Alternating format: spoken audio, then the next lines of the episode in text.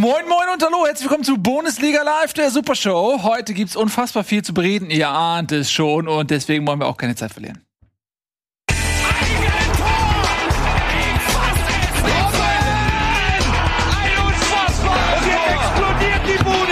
Kritisiert mir denn nicht so viel. Das ist ein guter Mann. Schön, dass ihr da seid, Leute. Und ihr seht es schon hier hinter mir auf unserem Bildschirm. Wir haben eine fantastische Gästin heute. Mara da. Hallo Mara, freue mich sehr, dass du da bist. Hallo, ich freue mich auch. Hab mir extra für euch eine Hose angezogen. Hey. Nice, hättest du nicht machen müssen. Wir sehen dich sowieso noch hier ungefähr bis da. So, ähm, wir haben auch nie Hosen an. Dem lässt sich einfach besser sprechen, so wie zu Hause. Ähm, lass mich dich ganz kurz vorstellen, äh, für all die Leute, die dich noch nicht so gut kennen. Äh, du bist neben zahlreichen Auftritten im Doppelpass, du hast ungefähr zehnmal mehr Auftritte im Doppelpass als die anderen drei hier, mit denen du heute hier sprichst. Ähm, aber du bist auch große Expertin für den FSV Mainz 05. Das freut mich äh, sehr, denn äh, Mainz ist natürlich eine Mannschaft, äh, über die wir viel reden müssen eigentlich und viel zu wenig ähm, aktuell tun, denn sie spielen eine fantastische äh, Rückrunde und haben sich ja aus eigenem Schopfer aus dem Abstiegssumpf gezogen. Da können wir später nochmal drüber sprechen. Aber du bist auch Sportjournalist und vor allem bist du auch Buchautorin. Also du kannst, kannst ja. ganz schön viel. Hm, ja, doch, geht so. Äh, ich habe auch vom Herrn Escher gelernt, ich habe es gerade schon gesagt und habe das hinter mir mal alles schön drapiert. Ähm, genau. Ja, sehr gut. Das, äh Den gleichen Trick macht Wolfgang M. Schmidt auch immer, aber dem glaube ich auch kein Wort. ja, wir werden sehen. Wir kennen uns aus mit. mit ah, liebe Regie, könnt ihr die Mara noch ein bisschen lauter machen? Weil es ist sehr leise hier im Studio. Ich kann auch ein bisschen lauter reden. Nee, das, muss die, das ist okay, aber die Regie muss das pegeln. Das ist hier so leise. Ja, bin ich auch.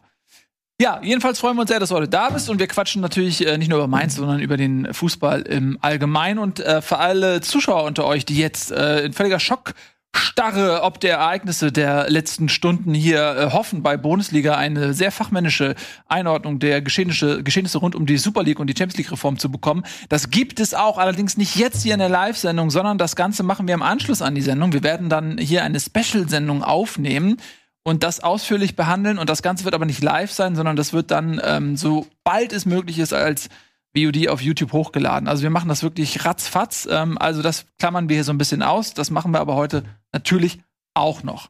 So, jetzt bleiben wir erstmal in der Bundesliga. Tobi, du hast noch gar nichts gesagt. Sag mal was. Hallo. Guten ja. Tag, wie geht's euch? Ich habe ehrlich, soll ich ehrlich antworten? Ich habe äh, mir heute den Nacken verlegen und ich kann mich ehrlich gesagt kaum bewegen. Deswegen werde ich mich immer so komisch ganz körperlich umdrehen müssen, weil es ist richtig schmerzhaft. Du musst ja auch nicht äh, dich bewegen, sondern überlegen. Überlegen war auch äh, Bayern München gegen VfL Wolfsburg. ähm, aber das ist fast schon ein Randgeschehen, denn eigentlich ging es ja vielmehr um den ähm, Rücktritt von Hansi Flick. Der äh, ist nicht überraschend, weil wir bei Bundesliga das vorausgesagt. Das haben wir vorausgesagt. Mara, du, du weißt das natürlich, dass wir das vorausgesagt haben, weil die sportjournalistische Welt immer auf unser Format blickt und sich dann die Prognosen hier rauszieht, oder? Ich habe dem Tobi schon gesagt, äh, ich blicke nicht auf euer Format, äh, aber ich höre es. Ach, ernsthaft jetzt? Habe ich ehrlich gesagt nicht ist auch, Aber ist auch besser, ehrlich gesagt. Doch, tatsächlich. Ich bin ähm, nicht so super affin, mich äh, für einen Computer setzen und mir dann da auch noch Sachen anschauen die ganze Zeit. Alles, was sich hören lässt und vor allen Dingen äh, trotz eurer hohen Redegeschwindigkeit auf 1,5-fache Geschwindigkeit drehen. Kommt mir deutlich gelegener. Und ähm, irgendwann habe ich dann auch mal mitbekommen, dass es euch als Podcast gibt. Und seitdem ja, oh. Allerdings habt ihr meine Hoffnung äh, in der zweiten Liga unnötig angefeuert, dass es jetzt äh, für den HSV ein gemütliches Auslauf wird, weil bis auf den Tobi alle irgendwie so super euphorisch waren. Und ähm, sieht ja nicht so ja. aus gut. Jetzt haben die am Wochenende auch nicht gespielt. Sind wir gespannt. War nur äh, eine zarte, ich habe mir nur eine, ein zartes Pflänzchen Hoffnung in den emotionalen Garten gesetzt. ja, ja. Und die ist auch sofort eingegangen, die Pflanze. Also das ist, ähm, und dadurch, dass ich mir diese Hoffnung gestattet habe, ist jetzt noch alles viel schlimmer als zuvor. Ja, eben genau. Das hat mir eure Sendung beschert, dass jetzt alles noch viel schlimmer ist als zuvor mit dem HSV. Ich wusste gar nicht, dass du auch mit, dass du es mit dem HSV hältst auch. Mein Mann. Aber du hältst es mit deinem Mann und dadurch. Bande. Ja wie das so ist, ja. Ah, Mensch, ja, aber dann lass uns doch gar nicht über Mainz reden. Nicht ein jetzt eine HSV-Sondersendung. Wie bitte? Das könnte auch ein Scheidungsgrund sein. das ist, diese Entscheidung könnte ein Scheidungsgrund sein. Ja, ja ähm, nein, natürlich nicht. Ja, sehr schön. Dann, dann lade ich dich dann noch mal ähm, zum Festmahl ein, wenn der Aufstieg ein drittes Mal vergeigt worden ist. Und dann können wir noch mal unsere Wunden gemeinsam lecken. Da habe ich schon einige Kandidaten, die ich dann einlade. Ähm, ich freue mich drauf. bis es soweit ist, lass uns doch mal jetzt wirklich äh, über die Bayern sprechen. Ähm, zweiteilig. Das eine ist natürlich, die, ist das, was rund um Hansi Flick passiert ist, und das andere ist das, was auf dem Platz passiert ist. Lass uns mal mit Hansi Flick anfangen. Also er hat jetzt in einem Interview dann ähm, bestätigt, dass er aus seinem Vertrag heraus möchte. Also das, was im Prinzip schon alle so ein bisschen geahnt haben. Trotz der Dementi aus der ähm, Bayern-Führungsriege ist es jetzt also doch so weit gekommen. Er hat jetzt die Gründe so ein bisschen offen gelassen, aber ähm, Hassan Salihamidzic scheint eine Rolle gespielt zu haben, der Konflikt mit ihm und vielleicht auch der Druck oder was auch immer intern. Jedenfalls will er raus. Ja, ähm, vielleicht kommt ihm das ja auch ganz gelegen jetzt mit Sa äh, Sascha, wollte ich schon sagen. Mit Sascha. ähm, mit Salihamidzic, weil ich weiß nicht, ob er diese Entscheidung auch so getroffen hätte, wenn da jetzt nicht so eine kleine Bundestrainerstelle demnächst frei werden würde. Ähm, also ich glaube schon, dass das auch nicht unwichtig ist in der Gesamtbeurteilung dieser Situation. Gelegenheit macht Diebe und er klaut sozusagen. Ja? Was ähm, klaut er? Ja, das ist eine gute Frage. Stefan Kunz, den Nationaltrainerjob. So könnte man das sagen. Aber Und- weißt du was? Ja. Vielleicht ist das ja auch gar nicht so. Vielleicht muss man ja noch viel tiefer graben im, im Spekulationssumpf. Und vielleicht ist auch durch die Verfügbarkeit von Hansi Flick der Rücktritt Jogi Löws erst beschleunigt worden. Vielleicht ist es ja auch so rum. Vielleicht wechselt Adi Hütter nach Gladbach, weil Hansi Flick neuer Vorstandsvorsitzender von Eintracht Frankfurt wird. Das schon mal überlegt. Vielleicht gehört Hansi Flick Eintracht Frankfurt. Er hat sie einfach heimlich gekauft mit seinem Bayern-Gehalt. Das war sein Hansi Plan. Flick ist tatsächlich Eintracht-Fan, hat eine Dauerkarte. Hast du rumgeschickt, ja. Zufall? Die Frage ist, warum braucht er eine Familiendauerkarte und wird nicht eingeladen vom Verein? Weil einige Leute spannende an diesem Tisch Frage. werden ja eingeladen. Die, die spannende Frage, Leute, ist doch, ähm, warum macht äh, Hansi Flick, warum will Hansi Flick den Vertrag als Bayern-Trainer auflösen? Das gab es ja auch noch nicht, dass ein Trainer von Bayern München gesagt hat, ich möchte nicht mehr Trainer von Bayern München Doch, sein. Trapattoni. Ha! Ja, gut, okay, aber es gab schon länger nicht mehr, sagen wir es so, wie es ist. Und ähm, das soll, und er hat es ja auch vor allen Dingen auf eigene Faust verkündet, also noch bevor er überhaupt dem Verein das Richtig verkünden geiler konnte, Move. Mhm. Hat er halt gesagt, ich möchte das gerne verkünden. Das ist einfach nur Hammer, der Typ. Vor allen Dingen dann noch mit der Hintergrundinfo, äh, dass die bei Sky so meinten, ja, wir können jetzt leider auch gerade sonst von Bayern niemand fragen, die sind alle schon auf dem Weg zum Flughafen. Ja, aber Ich wie gut ist das denn, ey? Das ist einfach nur ein, das ist einfach nur ein Power-Move. Ich fand es total nachvollziehbar, irgendwie nach allem, was passiert ist. Ich meine, es gab ja schon dieses äh, echt sehr äh, denkwürdige ähm, Gespräch oder Interview oder diesen Monolog vielmehr von ihm unter der Woche nach dem Champions League-Spiel und auch schon so das Gefühl hatte, er redet irgendwie sich so alles runter, was sich aufgestaut hat und äh, wo ihn dann Lothar Matthäus quasi noch verabschiedet hat vor laufender Kamera und sich alle im Studio bei ihm bedankt haben für seine tolle Arbeit bei den Bayern und irgendwie danach war es ja dann wirklich, also fand ich nur noch eine Frage der Zeit, verkündet wird. Also das war schon, das wirkte schon sehr ähm, offensichtlich und schon sehr, als wäre er am Ende seiner Gedankenspiele angekommen und so war es ja dann auch. Ja, tatsächlich. Und äh, du sagst es ja auch richtig, das ist wahrscheinlich echt ein offenes Geheimnis gewesen. Ähm, also wenn man auch mal so die Kollegen verfolgt hat, die ähm, auch über Fußball berichten, ich habe gehört, es gibt tatsächlich mehrere Shows über Fußball mittlerweile. In Deutschland? Es ist der wa- völlige Wahnsinn. Ähm, und äh, auch seine Interviews, wir haben in der Vergangenheit oft drüber gesprochen. Ähm, ja, also, das wissen ja auch, also die, die Bayern-Oberen werden das auch gewusst haben. Ähm, dann lass uns das Thema mal kurz vielleicht dann auch in, in etwas breiterer Form zu einem Ende bringen. Also, Hansi Flick wird vermutlich Nationaltrainer. Glaubt ihr das auch? Ist da noch Zweifel? Nicht wirklich. Naja, Alles andere gibt keinen Sinn. aber wäre das die große Reform? Könnte man ja auch sagen. Es wäre das nicht more of the same in der deutschen In der Nationalmannschaft? Mm, Das würde ich nicht unbedingt sagen. Also Hansi Flick äh, hat bei Bayern München ein Selbstbewusstsein, eine äh, Akzeptanz, glaube ich, auch ein Renommee sich erarbeitet. Ähm, der kann ganz anders auftreten. Er war zuvor Co-Trainer von Jogi Löw. Ich glaube schon, dass er viele eigene Ideen hatte. Ja, das, die Kompetenz und so will ich gar nicht in Frage stellen, aber so die ganz große Reform um Bierhoff und so weiter wäre es halt so. nicht. Es wäre wieder einer aus diesem Kreis, der da auch Ja. schon mal drinne war, wo man weiß, wie die Connections und so sind. Also es wäre sicherlich die bevorzugte Wahl von, von, von Bierhoff, nehme ich auch groß, äh, also nehme ich jetzt mal an. Aber es wäre halt nicht irgendwie jetzt der, die radikale Neuausrichtung, sondern es wäre halt so ein bisschen, weiß ich nicht, ähnlich. Ja, das stimmt. Aber es war eine Same, same, erfolgreiche but Zeit different. mit ihm. Ähm, und ich kann mir vorstellen, dass er auch, äh, wie gesagt, mit diesem neuen Selbstbewusstsein auch viele neue Ideen mit reinbringt in den DFB, dass man ihm auch zuhören wird. Ähm, und die Frage ist, wo sind denn die Punkte, die man eigentlich ändern muss? Sind es eher sportliche Dinge? Da muss man sagen, okay, wie groß ist der Pool an Talenten, den Deutschland zurzeit zur Verfügung hat?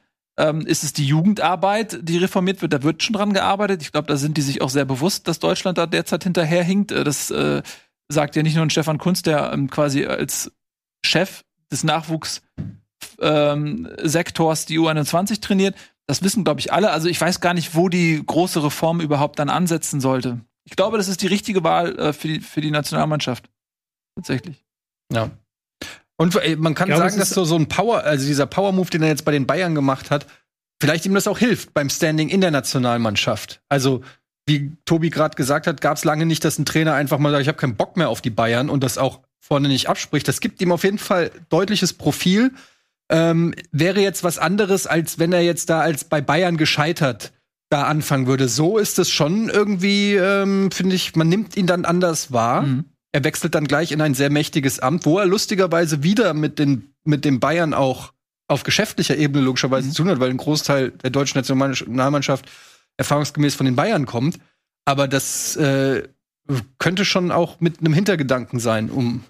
Ne? Ich, ich weiß, ich würde noch einen Schritt weitergehen auch in eine andere Richtung. Und zwar glaube ich, dass Jogi Löw in dem Moment, wo er Thomas Müller die Tür geöffnet hat, schon wusste, dass das wahrscheinlich Hansi Flick wird, weil Hansi Flick würde natürlich Thomas Müller zurückholen. Ist ja völlig klar. So wie der unter Hansi Flick spielt, natürlich holt er Thomas Müller zurück. Und dann wäre Jogi Löw der Depp gewesen, weil dann kommt Hansi Flick, holt Müller zurück und spielt vielleicht eine gute Rolle mit dem. Natürlich sagt Jogi Löw dann, nö, warte mal, da bin ich lieber derjenige, der über seinen Schatten springt und und Thomas Müller zurückholt. Ja. Aber es ist ähm, rein Spekulation. Ich glaube, die, glaube, die größere Geschichte ist ja von Bayern aus. Also wirklich die Geschichte, dass die Bayern ihren Trainer verlieren, dass die Bayern halt ähm, da ganz offensichtlich und jetzt für, für jeden zu sehen eine riesige, ähm, riesige Streitpunkt haben, was die Ausrichtung des Vereins angeht und auch was die Personalien angeht. Dass jetzt ähm, Hassan Salihamidzic eben nicht gestärkt aus diesem Machtkampf rausgeht, sondern im Gegenteil sehr stark geschwächt, weil jetzt ziemlich offen und deutlich wurde, dass es da ja offensichtlich eine, ein, ähm, eine klaffende Lücke gibt zwischen dem, was Flick wollte und dem, was Salihamidzic wollte. Also das ist schon mal super ähm, spannend, wie sich jetzt die Bayern, ich will nicht sagen selbst zerlegen, wie die Bayern in dieser höchst erfolgreichen Ära ihres Vereins ähm, da äh, verpassen, Ruhe reinzubringen auf den verschiedenen Ebenen ja, bin ich bei dir. Ähm, wollen wir nochmal zum Sportlichen zurückkommen? Das äh, war ja ein schönes Spielchen eigentlich. Also die Bayern sind sehr gut gestartet. Ähm, was man denen lassen muss, die haben eine Mentalität, ja, trotz dieses bitteren Aus gegen Paris, geben die einfach 100% gegen Wolfsburg. Und das ist so eine Sache, man kann über finanzielle Ungleichheit viel sprechen, aber bei aller Qualität, die man sich zusammenkauft, musst du auch eine mentale Stärke irgendwie haben, das auf den Platz zu bringen, diese Qualität. Und das haben die Bayern. Und das ist etwas, was die vielen Mannschaften voraus haben, dass sie einfach immer da sind und nicht nachlassen und sich keine Schwächephasen so wirklich gönnen. Und das hat man jetzt auch wieder gegen Wolfsburg gesehen, in der Situation, wo man eigentlich denkt, so, boah, fast schon Meister aus dem Pokal raus, aus der Champions League raus, da könnte jetzt auch irgendwie mal so eine Müdigkeit oder irgendwas kommen. Nö, die, die haben richtig gutes Spiel gemacht, die Bayern. Das muss man denen auch mal. Ja, aber das ist, das ist ja auch einfach eine Qualität, die genauso wie Spieler, die eine Schussgenauigkeit, Schussstärke, Passgenauigkeit oder was weiß ich, Athletik haben, finde ich, ist Mentalität äh, auch ein Attribut, das zu einem Top-Spieler dazugehört. Und die Bayern haben die besten Spieler und deshalb haben sie nicht nur die besten Spieler aus technischer Sicht, sondern auch aus mentaler Sicht. Und äh, ich glaube, unter diesem Gesichtspunkt werden auch die Spieler bei den Bayern logischerweise auch ausgesucht. Und wenn ich jetzt so Spieler sehe wie Musiala, der da ähm, wirklich ein, in jungen Jahren schon mittlerweile Verantwortung übernimmt, da wächst schon wieder so einer ran, der diese Mentalität auch mitbringt. Und ähm, ja, wie du sagst, die Bayern äh, bringen letztendlich das, was viele andere Top-Vereine eben nicht bringen und auch auf einer konstanten Basis können Niederlagen abschütteln. Jetzt so ein Champions League aus, musste auch erstmal verdauen als Bayern München. Ähm, aber Wolfsburg hat es ihnen teilweise ein bisschen zu leicht gemacht bei den Gegentoren, finde ich. Ähm, Ja, Castells wahrscheinlich auch, ne? Ja, also Mhm. das zum Castells ein Fehler, dann äh, Schlager, der da irgendwie nicht richtig gedeckt hat. Also ähm, so so so stabil wie Wolfsburg in den vergangenen Wochen jetzt defensiv auch war, waren sie jetzt gegen die Bayern nicht. Davor, also jetzt auch die zweite Niederlage für Wolfsburg. Ja, ähm, aber Bayern haben es natürlich aber- auch gut gemacht. Hm? Ja, ich glaube, dass die Bayern sogar also eher noch äh, garstiger waren, dadurch, äh, dass sie halt eben unter der Woche äh, dann tatsächlich rausgeflogen sind aus der Champions League, wobei sie das ja eigentlich halt im Hinspiel verloren haben. Ja. Aber ähm, man hat das gemerkt. Es gab diese eine Szene, wo Müller, und ich bin jetzt echt, also ähm, nicht der größte Müller-Fan oder die größte Müller-Anhängerin, aber wie der da den Ball verloren hat äh, und das zum Gegentor geführt hat. Und danach, der war so richtig stinkig, hast du gemerkt. Und dann hat er eben auch äh, ein Tor eingeleitet, vorbereitet. Und man hat richtig gemerkt, dass die einen Hals haben, fand ich. Und ähm, ja, das haben sie echt gut umgesetzt. Also nach dem Spiel direkt unter der Woche, fand ich, hat man schon auch so ein, war fast so ein bisschen wie so eine Lehre und dann natürlich ähm, hat äh, das ja die ganze Zeit sie auch begleitet, dass sie ständig die Fragen gestellt bekommen haben nach ihrem Trainer. Das war jetzt ja natürlich auch wieder so. Aber ich fand, man hat das gegen Wolfsburg echt gemerkt und Wolfsburg umgekehrt. Ich meine, die hatten letzte Woche schon die Geschichte mit den vielen Gegentoren und jetzt Castells fand ich war sogar zweimal, dass der eher unglücklich aussah. Die haben Hm. da hinten so ein bisschen ihre Stabilität eingebüßt. Zumindest eine wirkt Lanze das so, ja. Wolfsburg brechen. Möchte eine Lanze für Wolfsburg brechen, weil du ja gegen die Bayern, äh, wenn du es gegen die Bayern schaffst, ähm, einen Saisonrekord an Drucksituationen. Das ist so eine moderne Metrik, wie oft ein äh, Verteidiger Druck ausübt auf den ballführenden Spieler. Und da haben die Wolfsburger einen Rekord aufgestellt und das gegen die Bayern. Das zeigt schon, dass die gar nicht so schlecht drin waren. Die hatten ja auch ihre Chancen, ihre Möglichkeiten. Aber hinten dann, na klar, wenn Castells dann nicht einen Hammer-Tag erwischt gegen die Bayern, dann siehst du eher blöd aus. Und die Bayern hatten ja auch noch diese gewisse Wut aus dieser ähm, Pariser Niederlage im Bauch, die sie dann auch ausgelassen haben an Wolfsburg ein Stück weit. Aber ich fand schon, äh, ja, defensiv ein bisschen nicht so gut wie sonst, aber gegen Bayern 2-3 ist schon ein, ist auch noch ein gutes Ergebnis aus Wolfsburger Sicht. Ja, offensiv fand ich es auch tatsächlich nicht schlecht von Wolfsburg. Also die hatten ja durchaus auch sogar noch die Chance auf den Ausgleich. Also, aber Mhm. defensiv merkt man halt, ähm, dass es nicht ganz so gut zusammengeht wie bisher in der Saison in den letzten beiden Spielen. Ja. Ja, aber ich denke, Meisterschaft brauchen wir uns jetzt, nicht- obwohl sieben Punkte. ja. Naja, die Bayern müssen drei der ausbleibenden fünf Spiele verlieren und äh, Leipzig muss alles gewinnen. ja. Wird, glaube ich, nicht mehr allzu eng. Brauchen wir, glaube ich, nicht mehr. Also die, äh, so ein paar Entscheidungen, Bayern wird Meister, äh, Schalke steigt ab. Ich glaube, die beiden würde ich sicher mal unterschreiben. Also das lassen die sich Da nicht lehnst du dich aber aus dem Fenster, Nils. Also so viel Ich sag, Mut. ja, ich meine, ich bin jemand, ich lasse mich nicht un, also ich lasse mich sehr ungern zu Prognosen und Spekulationen hinreißen. Deswegen, erst wenn die Dinge faktisch entschieden sind, Sprichst du sie aus? spreche ich, spreche ich sie aus. Seriös ist diese Sendung und ihr Moderator. Ähm, okay, also für, lasst uns das mal eben für die Bayern ist es klar, aber vielleicht für die Wolfsburger auch so ein bisschen tabellarisch einordnen, weil äh, die sind ja tatsächlich so ein bisschen aus der Erfolgsspur jetzt gekommen zuletzt, sind aber dennoch eben auch aufgrund der Frankfurter Niederlage, zu der wir später noch kommen, ähm, auf Platz drei verblieben mit einem Punkt Vorsprung auf eben jene Frankfurter. Also der Champions League Kurs, Champions League Kurs ist unverändert, auch wenn man jetzt vielleicht die Dortmunder ähm, ein bisschen mehr im Rückspiegel sieht als vorher. Aber das sollte dennoch das Saisonziel bleiben für Wolfsburg, ist ja, Ja, klar. wir haben auch ein schweres Restprogramm. Sie spielen noch im direkten Duell gegen Dortmund und noch gegen Leipzig. Das sind auf jeden Fall zwei ähm, harte Mhm. Duelle. Gut, du kannst überlegen, ob äh, am vorletzten Spieltag das für Leipzig mehr oder weniger schon egal ist, ob da äh, noch Leipzig volle Kanne gibt. Könnte man so anführen, aber trotzdem zwei schwere Spiele. Und am letzten Spieltag würde ich auch nicht unterschätzen gegen Mainz, wo es vielleicht bei Mainz um Abstieg geht. Ne? Also das würde ich teilweise vielleicht sogar als noch schwerere Aufgabe dann ähm, ansehen als das Leipzig-Spiel, wo es vielleicht, wie gesagt, um Mhm. nichts mehr geht für Leipzig. Und dann hast du jetzt noch ähm, Stuttgart nächst, äh, am Mittwoch. Sorry, ist ja eine englische Woche. Äh, Stuttgart am Mittwoch, Dortmund und dann Union. Also auch Wolfsburg, also wir reden ja gleich über die Eintracht, da kann ich schon sagen, mir geht der Kackstift auf jeden Fall. Aber an Wolfsburg Stelle würde mir auch ein bisschen gehen. Weil ähm, Dortmund verfolgt nicht nur die Eintracht, Dortmund verfolgt auch Wolfsburg. Und äh, ne, wie es so ist, wenn du, äh, wenn du vom Hund verfolgt wirst, Ich wurde noch nicht so oft von einem Hund verfolgt. aber Wie ist das? ja, pass auf, wenn du, wenn du in der Gruppe bist, ja, die wird vom Hund verfolgt. Ja. Du musst nicht der schnellste sein, du darfst nur nicht der langsamste sein. Ja. Und so ist es auch in diesem Rennen um die Champions League Plätze. Um echt sein, musst du einfach irgendjemanden anders ein Bein stellen. Ja gut, du kannst auch einfach den Hund erschießen, so hätte ich's gemacht damals, aber es hat halt nicht jeder eine Knarre. Ja, eben deswegen Bein stellen. Ein Hund? Einer dann, es ist doch eh völlig egal. Ach, du meinst dem anderen Kind? Ja, natürlich.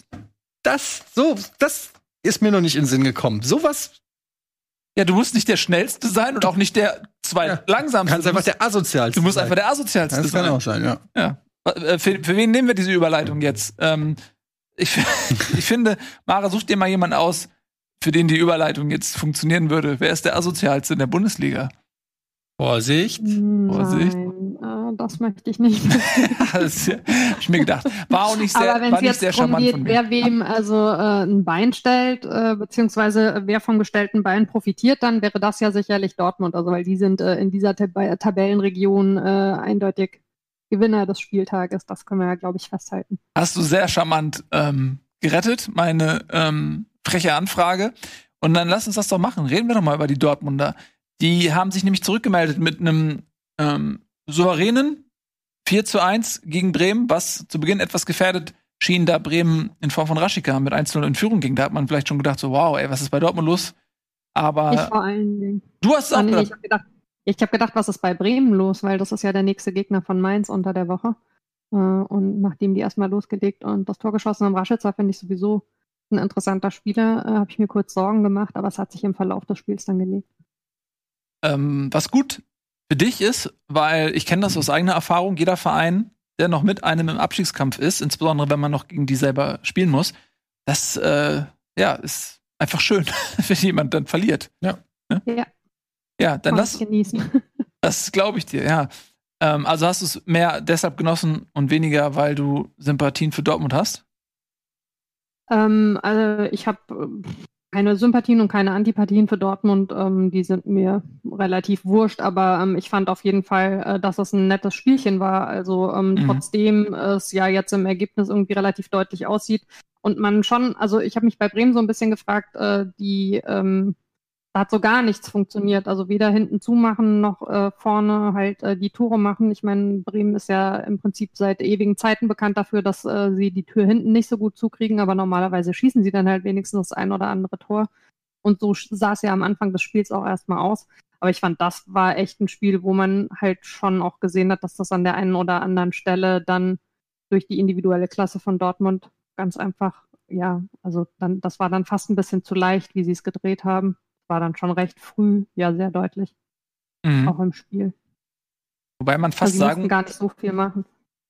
Ähm, wobei man fast sagen muss, dass Bremen ja diese Saison im Vergleich mit der letzten Saison hinten doch stabiler wirkt noch. Ne? Also ich glaube, dass, dass es wahrscheinlich der Mannschaftsteil ist, den sie da am ehesten verbessert haben. Ähm, wer da natürlich sehr fehlt, ist Toprak. Ne? Also wenn immer Toprak fehlt, fehlt auch der Defensive eine Menge. Ja. aber was ich bei Bremen nicht so ganz verstehe, vielleicht könnt ihr es mir ja erklären. Was ist da irgendwie das Konzept der letzten Jahre? Also, weil man hört immer, ähm, dass Kofeld äh, sofort, wenn irgendwo ein Trainer äh, abgängig ist, gehandelt wird und ähm, dass das ähm, ja alles ein, Oh. ein, ein tolles und riesiges Projekt ist da, aber so richtig erschließt sich mir nicht. Also, weil so die Mega-Entwicklung konnte ich da jetzt nicht ausmachen. Das ist jetzt ganz dünnes Äh, Eis. Also da will- möchte das, das Eisen fasse ich nicht an. Ich meine, Nico ist nicht da, Du bist nicht da, aber, würde sagen. aber da, also an daran, da würde ich mich nicht rantrauen. Da hast du jetzt wirklich, also das Dann gebe ich doch die Frage weiter an Tobi, der ja auch äh, für die Deichstube ähm, schreibt oder schrieb. Ja. Doch, ich schreibe immer noch für die Deichstube. Danke, dass du mich feuern willst. Ähm, Ich will dich nur für Das- mich das alleine. Das ist alles. also, also ähm, es ist, ja, also, ähm, nach der letzten Saison hat man, ähm, die, mit der letzten Saison hat man die Erfahrung gemacht, dass man Hurra-Fußball und offensiven Fußball nicht unbedingt spielen kann mit diesem Kader. Und deswegen ist Kofeld jetzt einmal eine 180-Grad-Wende gemacht und ist jetzt komplett auf Pragmatismus. Hat man jetzt auch wieder gegen Dortmund gesehen. Die haben sich hinten reingestellt und dann irgendwie gehofft, dass die den Ball hinter die Abwehr zu Raschitzer bekommen. Das hat genau einmal funktioniert in der ersten Halbzeit. Aber sie haben hinten nicht gut genug verteidigt, um das durchzuziehen. Und momentan ist es halt bei Werder alles nur irgendwie über diese Saison überleben und dann gucken, wie man im Sommer, wie es weitergeht. Weil fußballerisch ist da null Weiterentwicklung drin.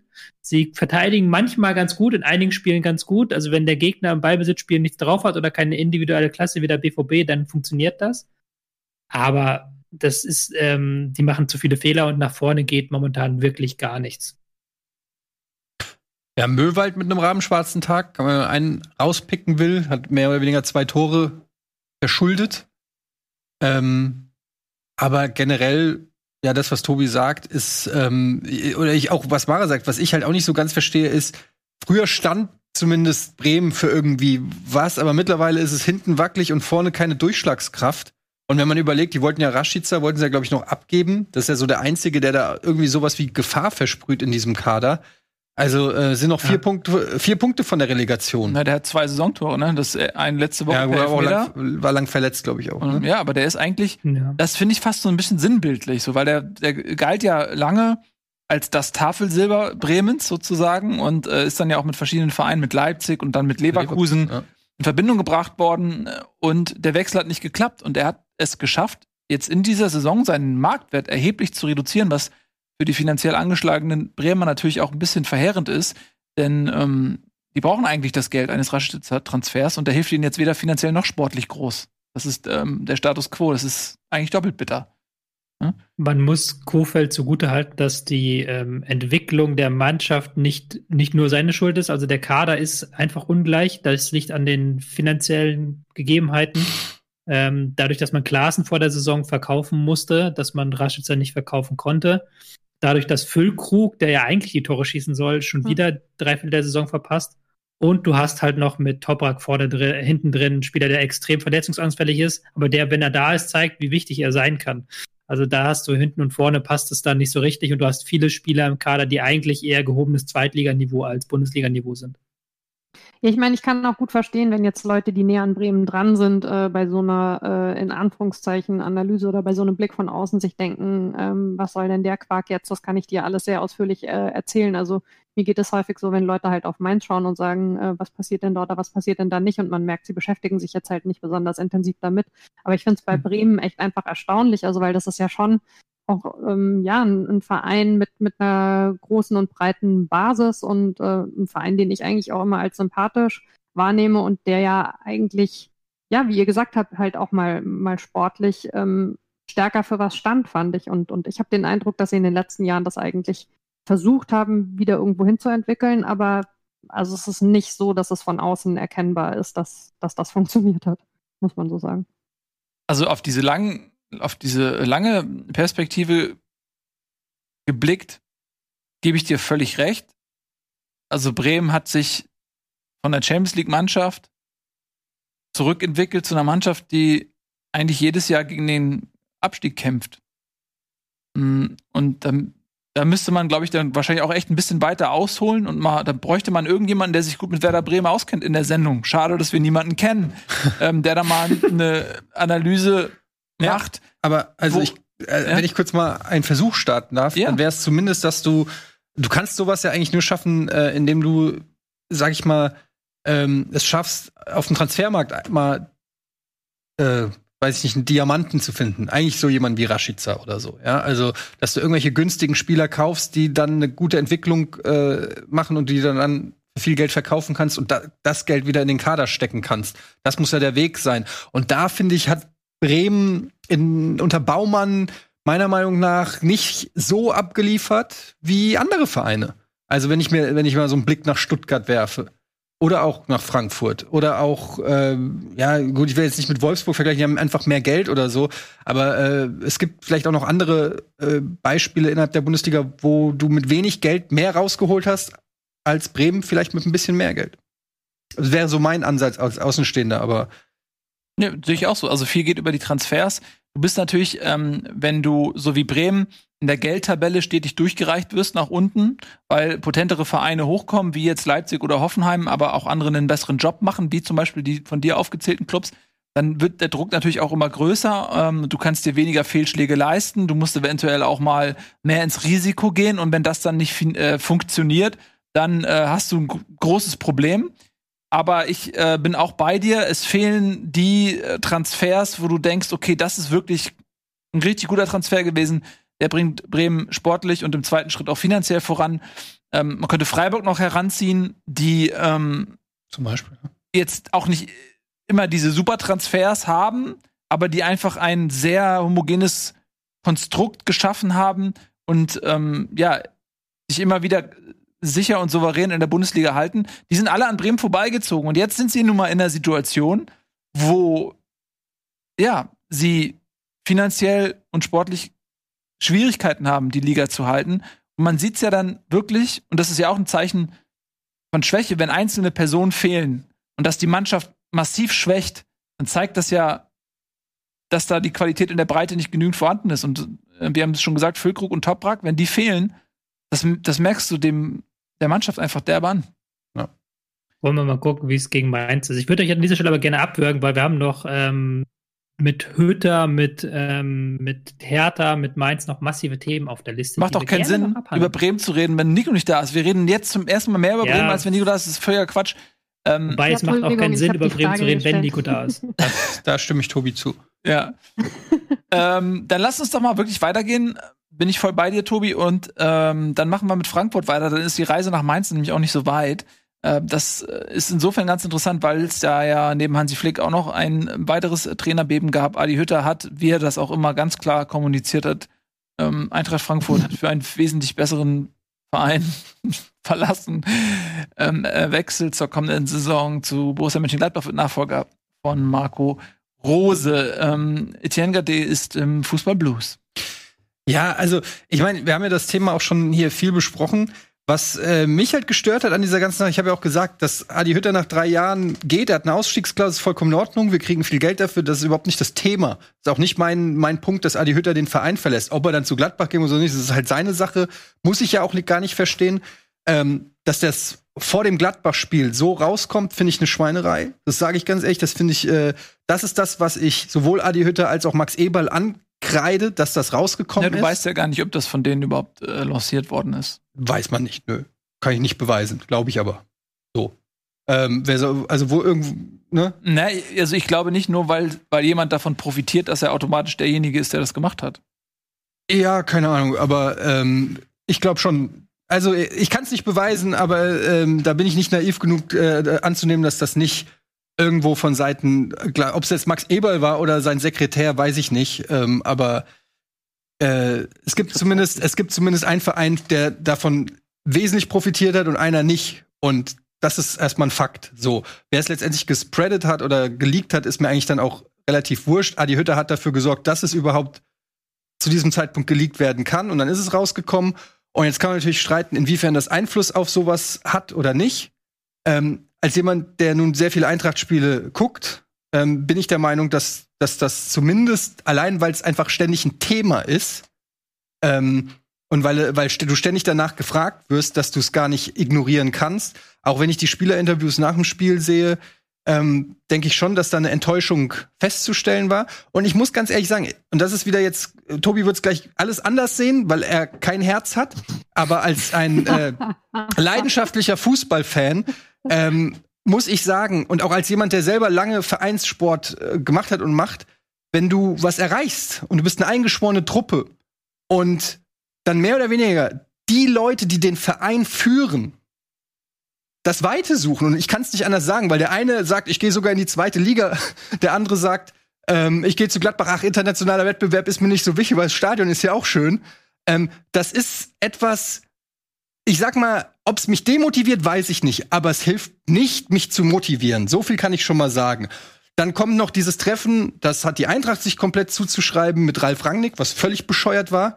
Eine Einzelaktion von äh, Philipp Holzer, der sich dann ähm, mit Rangnick noch mal trifft, nur um dem dann abzusagen, der in seiner Eitelkeit irgendwelche News liegt, ähm, die gar nicht stimmen. Und dann machst du vor so einem wichtigen Spiel hast du 10.000 Themen, und das fuckt mich als Fan einfach ab, weil äh, es wirkt, als ob die Eintracht von innen sich auflöst. Eine erfolgreiche Mannschaft, ein Verein, der eine, die Saison seines Lebens spielt, ähm, und es fühlt sich an wie kurz vorm Abstieg. So fühlt es sich einfach an. Und das mag sein, dass sich das nur für mich als Fan so anfühlt, aber vielleicht fühlt es sich auch für den einen oder anderen Spieler so an. Vielleicht nur zu einem Prozent. Ich weiß es nicht. Ich weiß nur, dass jetzt im nächsten Spiel die Eintracht, äh, die, die, die, die Medien schon komplett vom Schicksalsspiel reden. Adi Hütter ist bei allen unten durch, bei Pressevertretern, bei Fans. Also wenn der kann froh sein, dass keine Fans im Stadion sind. Gibt dann auch noch nach dem Spiel im ZDF ein Interview, wo er sagt, das Gladbach-Stadion ist genauso schön wie das Eintracht-Stadion, nur andere Farben.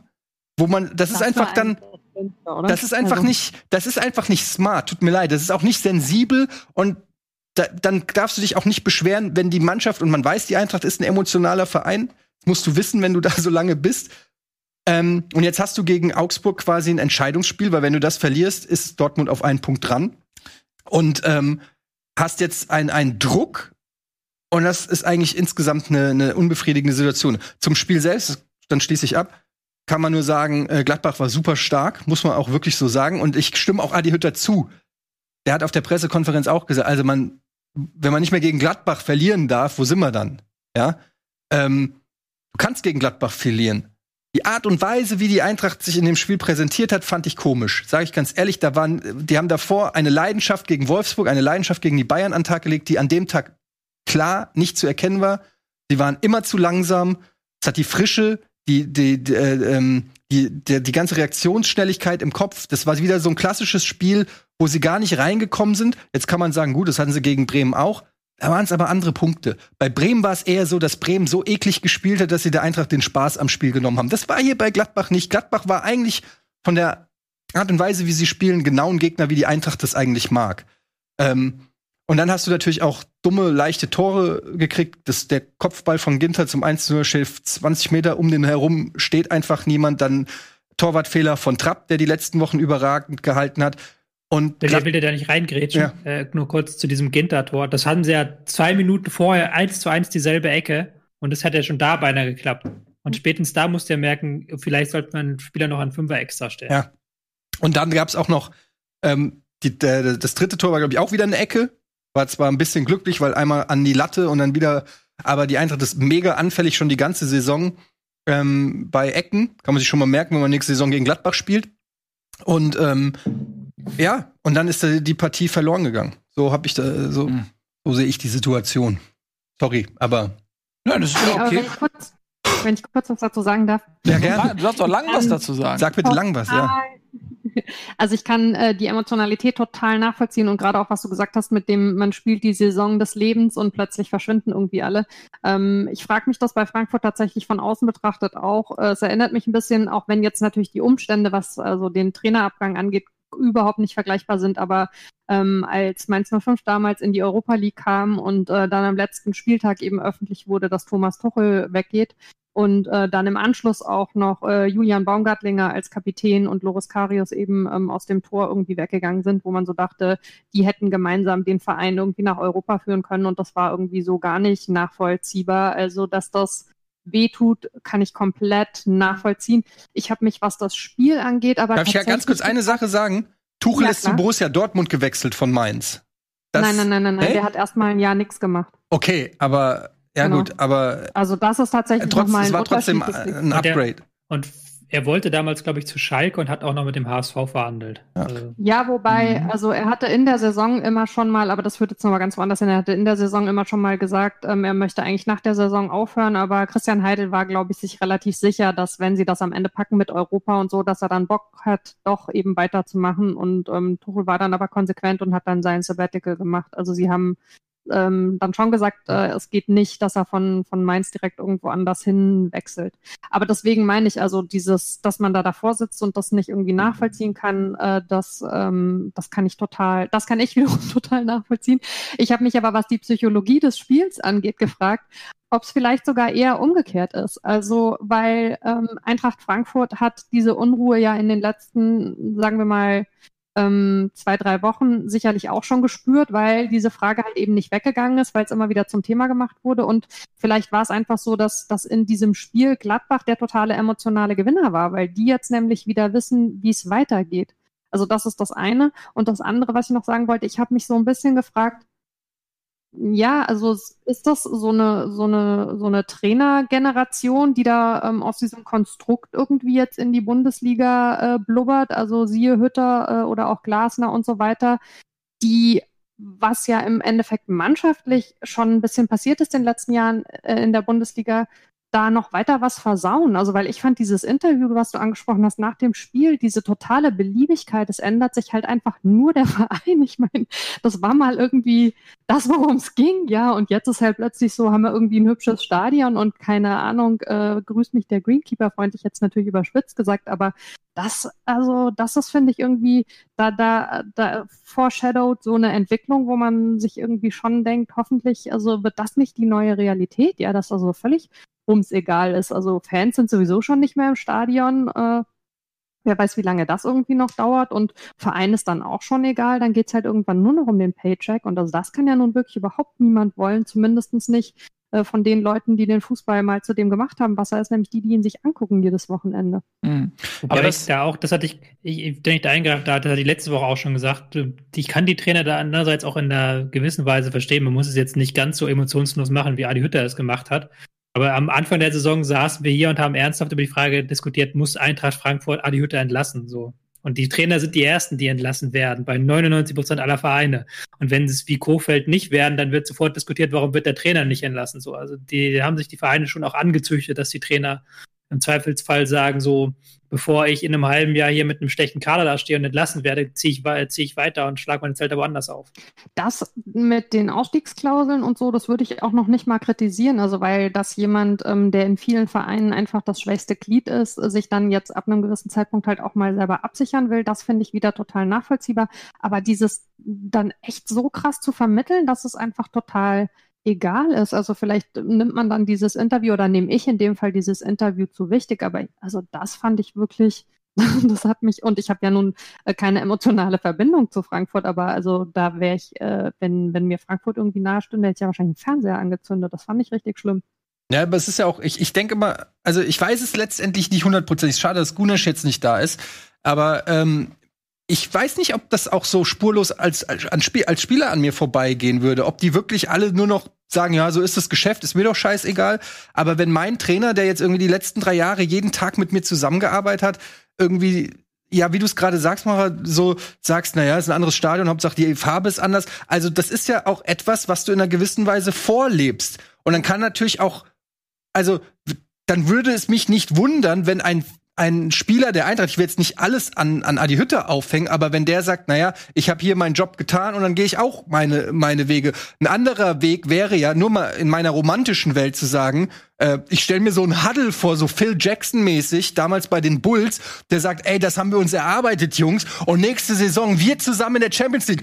Du, André Silva, du, Philipp Kostic, ihr bleibt nächstes Jahr noch hier, ich bleib nämlich auch noch hier und wir holen und, und wir machen hier vor vollem Eintracht-Publikum. Erinnert euch, wie es in der Euroleague war und das geben wir uns noch mal in der Champions League. Das nehmen wir alle noch mit, dann können wir immer noch unseren Check einsammeln. So kannst du ja auch reden. Die sind alle reich genug, um mal ein bisschen Leidenschaft walten zu lassen. Ja, aber das ist halt. Und, und das passiert nicht. Das ist halt. Das passiert hast, nicht. Nein, du guck mal, du hast deine Perspektive. Äh, und das ist die Perspektive eines Fans. Die habe ich ja auch. So. Und man sieht automatisch oder man glaubt automatisch, unsere Realität, unsere Herangehensweise an Dinge ist irgendwie identisch mit der Realität dieser Leute. Aber das ist ja nun mal nicht so. Das sind Leute, für die das vielleicht, sind, ich glaube, jeder Mensch ist erstmal verschieden und auch jeder Trainer ist verschieden. Und es gibt halt einfach Leute, die sehr emotional sind und sehr verbunden sind. Ich würde mal einem Jürgen Klopp unterstellen, dass ja, er sehr selektiv ist, ähm, zu welchem Verein er geht, ob das zu ihm passt, ob er sich damit identifizieren kann. Dem nehme ich das auch ab, dass er sich wirklich ähm, ja, identifiziert dann mit diesem Verein. Und dann gibt es aber sicherlich andere Trainertypen, die auch andere Natürlich. Menschentypen sind. Ja. Für die ist das ein Job. Und äh, da muss man mal ehrlich sagen, es gibt viele Menschen da draußen, äh, die natürlich finanziell vermutlich in, jetzt äh, unter anderen Maßstäben, aber die auch äh, sagen, okay, das ist mein Beruf äh, und ähm, wenn ich nicht performe, werde ich eiskalt rausgeschmissen. Glasner stand vor dem Aus bei Wolfsburg äh, nach diesem nach dieser Geschichte da mit Schmatke, was da war. Hütter war stark in der Kritik, ähm, auch bei den Fans und so weiter. Du hast es ja selbst immer wieder gesagt wie, also da, da kann man ja auch nicht von, von einem Trainer verlangen, dass er so lange äh, sich zu 1000 Prozent emotional an so einen Verein bindet, bis er rausgeschmissen wird. Ähm, so, gerade in der heutigen Zeit, wo er auch im Internet und so ständig im Sperrfeuer ausgesetzt ist, wenn es mal nicht so läuft. Und dann gibt's halt so Typen wie Hütter, der offensichtlich ein sehr rationaler Typ ist, der damit auch nicht hinterm Baum hält, dass es für ihn ein Job ist und dass er sagt, pass auf, ich habe einen Karriereplan, äh, ich äh, liefere ab und damit äh, äh, erleiste ich mir die Berechtigung, den nächsthöheren Schritt zu gehen, bei einem besseren Verein zu spielen. Absolut. Und, weiter. und was, das ist die eine Sache. Und- was ich da explizit ausklammer, ist, wenn du so etwas so sagst. Wenn du jetzt wie auf diesem Interview so quasi diese Beliebigkeit so rausstellst, äh, weil dann stößt du natürlich allen anderen, bei Aber- denen das nicht so aber ist, dann, derbe vom Kopf. wenn es so ist, Und- ganz kurz, da möchte ich was sagen, voll, Ja. vollkommen in Ordnung. Dann können wir aber alle Fußballromantik beiseite schieben und sagen, okay, das ist nur noch ein Wirtschaftsbetrieb, dann brauchen wir aber auch nicht kritisch über die Super League reden, weil das ist dann für mich der Nee, nächste. nee, da, nee, nee, Moment, lass mich doch mal, darf ich doch trotzdem ausreden? Das Ja, ist dann, der, das ist dann der nächste Schritt, wo du sagst, das ist auch nur noch Business. Da scheißen wir auch auf die Fans, da scheißen wir auf Leidenschaft, da scheißen wir auf Fußballromantik. Da nehmen wir einfach nur noch das, was erfolgreich ist. Wir nehmen äh, die erfolgreichsten Spieler, die erfolgreichsten Trainer, die erfolgreichsten was weiß ich und machen nur noch alles dahin. Das ist dann natürlich das Extrem von dem ersten Schritt, der aber in diese Richtung geht. Und ich finde, man kann nicht alles entschuldigen damit, dass Trainer gefeuert werden bei Erfolglosigkeit. Ähm, weil, also, gerade im Fall von Adi Hütter, ein bisschen Kritik muss man ja auch mal abkönnen als Trainer. naja, aber also, Ja, aber- guck mal, ja, okay, Darf du, ich mal kurz Ja, da was ja, sagen? ja. Ähm, mach, mach du. weil ähm, wir tun ja, wir tun manchmal gerne so, als ob diese aktuelle Spielergeneration und diese aktuelle Trainergeneration vom Himmel gefallen sind, dass die alle so leidenschaftslos sind, dass die da sitzen und halt das quasi über sich ergehen lassen und da ganz professionell sind. Aber die werden ja quasi von klein an auferzogen, dass sie sich in einem knallharten Wettbewerb durchsetzen müssen gegen andere Spieler, gegen andere Trainer, ähm, dass sie jederzeit in jedem Jahrgang, in jeder Mannschaft jederzeit ausgesiebt werden können. Dass halt ein Spieler ähm, ein Leben lang bei einem Verein bleiben kann und auch da Liebe aufbauen kann, das ist ja die Ausnahmesituation. Das liegt in, ich würde sagen, in einem Großteil der Fälle liegt es ja nicht am Spieler, da liegt es ja an einem Verein, der einen Spieler loswerden will oder an einem Trainer, der einen Spieler loswerden will. Und ich glaube, deswegen bauen sich diese Spieler auch so ein Fell auf, allein um ähm, mit dieser Situation klarkommen, allein um die nötige Distanz zu haben. Wenn du in dieser Saison da spielst, in der nächsten da und übernächsten da und dann noch einen Berater hast und dann sollst du noch da einen Werbevertrag machen, dann geht das, glaube ich, ähm, sehr viel einfacher, wenn du dir eine nötige Distanz dazu aufbaust und dann eben nicht mit Herz dabei bist. Dass das viel kaputt macht für Fans und dass es auch für uns viel kaputt macht, da will ich dir gar nicht widersprechen, Etienne. Ich versuche nur halt zu erklären, dass das nicht vom Himmel fällt, sondern dass auch was mit dieser ähm, Kommerzialisierung, auch mit diesen Jugendinternaten zu tun hat. Und ich möchte auch noch mal mh, dazu sagen, zu dem, was du gesagt hast. Ähm, ich bin ja selber Fan. Und wenn das jetzt im, beim HSV, wenn da endlich mal, stellt euch, das kann man sich ja gar nicht mehr vorstellen. Stellt euch mal vor, der HSV hätte mal einen Trainer, der so gut ist, dass andere Vereine den haben wollen. Das ist ja zum Beispiel in meiner Realität einfach völlig unvorstellbar. Aber vielleicht passiert das ja irgendwann mal. Dieter Hecking. Dann wäre ich natürlich, nee, dann wäre ich natürlich auch mega pissed, ja. Ähm, deswegen verstehe ich das, aber das, ich, wa- was ich meine ist, dass den Trainern so negativ auszulegen, damit habe ich ein Problem, weil eben das Umfeld auch kein anderes ist. Und ähm, da muss man dann zum Beispiel, wenn das die Identität von Eintracht Frankfurt ist, sagen, okay, dann holen wir halt einen Trainer, der vielleicht nicht die Qualität hat, aber der sich so mit diesem Verein identifiziert, dass er nicht abhaut. Es gibt diese Trainer. Du hast einen Paul Dardai. Der ist, nachdem er bei Hertha äh, aufgehört hatte, in seinem ersten Stint als Profitrainer, hat er gesagt, äh, ich möchte hier bleiben und äh, lieber im Nachwuchs arbeiten, als bei einem anderen Verein zu arbeiten. Und jetzt ist er wieder Cheftrainer. Das ist Identifikation. Ähm, das äh, ähnliche Geschichten gibt's ja ich, mit Thomas Schaf bei Werder Bremen oder so.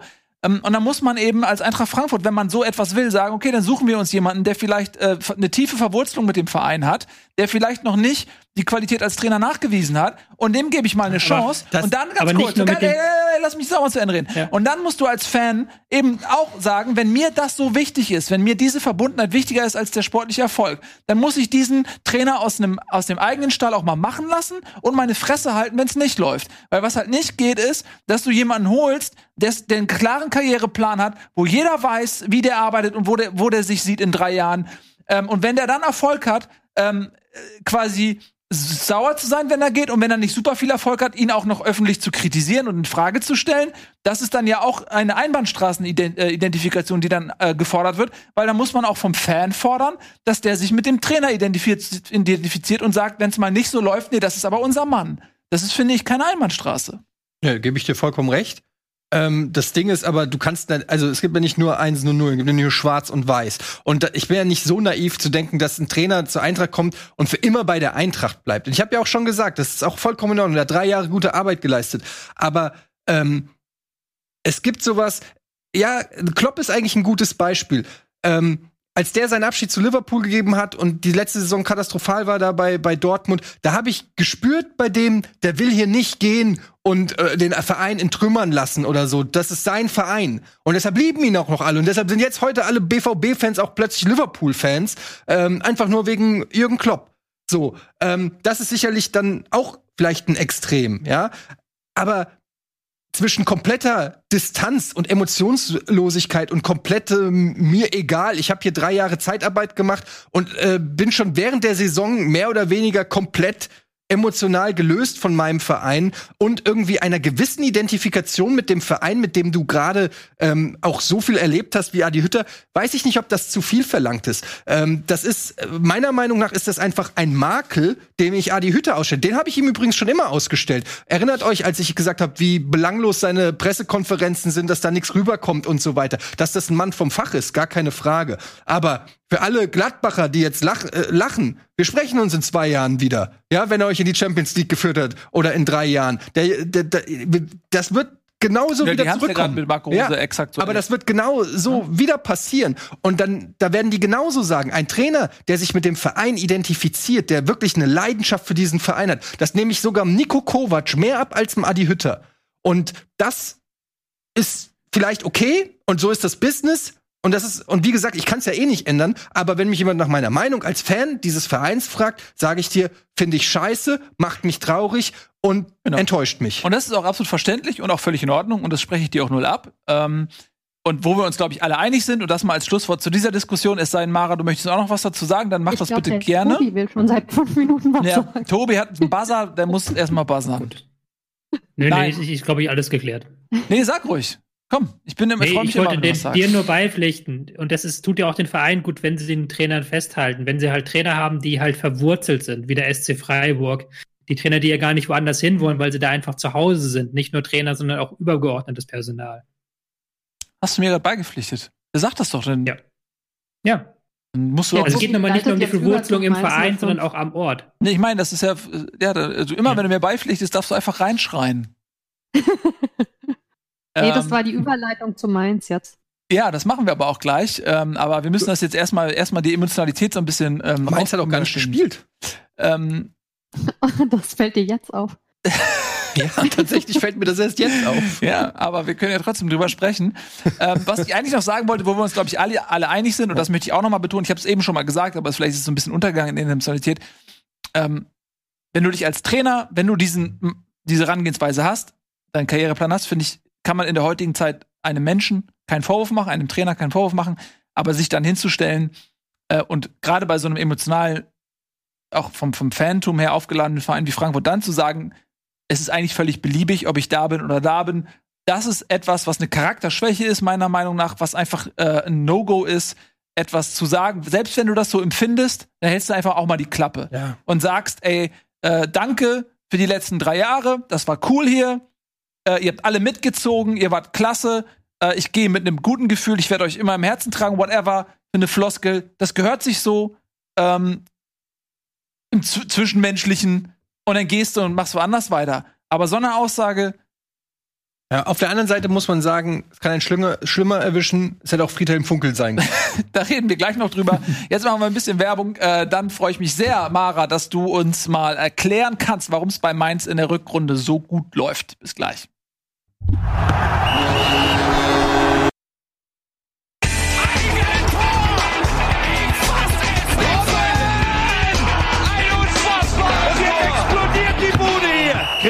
Mir denn nicht zu viel. Das ist ein guter Mann. Herzlich willkommen zurück bei Bundesliga Live. Heute geht's hier heiß her. Wir haben übrigens einen fantastischen Gast oder Gästin. Mara Pfeiffer ist da. Buchautorin, Sportjournalistin und Expertin für Mainz 05. Freue mich sehr, dass du da bist, Mara. Und wir machen genau in deinem Expertengebiet jetzt weiter. Wir reden nämlich über Mainz. Die haben ja in der Hinrunde relativ katastrophal gespielt und auch gepunktet, so dass man dachte, ja, Mainz und Schalke da ist nur noch die Frage, wer steigt als Erster ab. Ähm, allerdings hat Mainz dann noch mal das Ruder rumgerissen, hat die sportliche Führung komplett neu aufgestellt und das hat Wirkung gezeigt. Und jetzt spielt man eine richtig, richtig gute Rückrunde, so dass man kurz, sag ich mal, vor einem knackigen Restprogramm ähm, eine sehr realistische Chance hat, aus eigener Kraft den Abstieg noch zu verhindern. Jetzt klär uns mal so ein bisschen auf. Wie ist das alles passiert und zu verstehen? ja, wie weit soll ich denn zurückgehen? Was du fang mal, fang mal mit Scholloy an. ja. also ich meine, ähm, der Start äh, in die in die Mainzer Saison ähm, war natürlich äh, denkbar äh, katastrophal. Also ähm, damals, ähm, ich habe äh, das alles schon sehr weit äh, weggelegt äh, in meiner Erinnerung, aber genau, ähm, damals war ja noch Achim Bayer-Lorzer tatsächlich Trainer. die ersten beiden Spiele und ähm, ich würde, also um es mal nicht zu kompliziert zu machen oder zu weit zurückzugehen, ich würde im Nachhinein sagen, ähm, die sportliche Führung ähm, damals, also ähm, Sportvorstand Rufen Schröder und ähm, der Vereinsvorsitzende Stefan Hofmann, ähm, die hatten im Nachgang der Entlassung von Sandro Schwarz noch und was sich da so entwickelt hat, schon gemerkt, ähm, dass in der ganzen Wahrnehmung des Vereins sich Dinge verändert haben oder in der, also in der, darin, wie der Verein wahrgenommen wird, so rum ist das richtig. Und ähm, es gab sehr viel so dis diese Diskussion, ähm, gibt es einen Mainzer Weg, was ist der Mainzer Weg, hat man diesen Mainzer Weg verlassen und äh, darüber wurde trefflich diskutiert und da waren sich auch nicht alle ganz einig.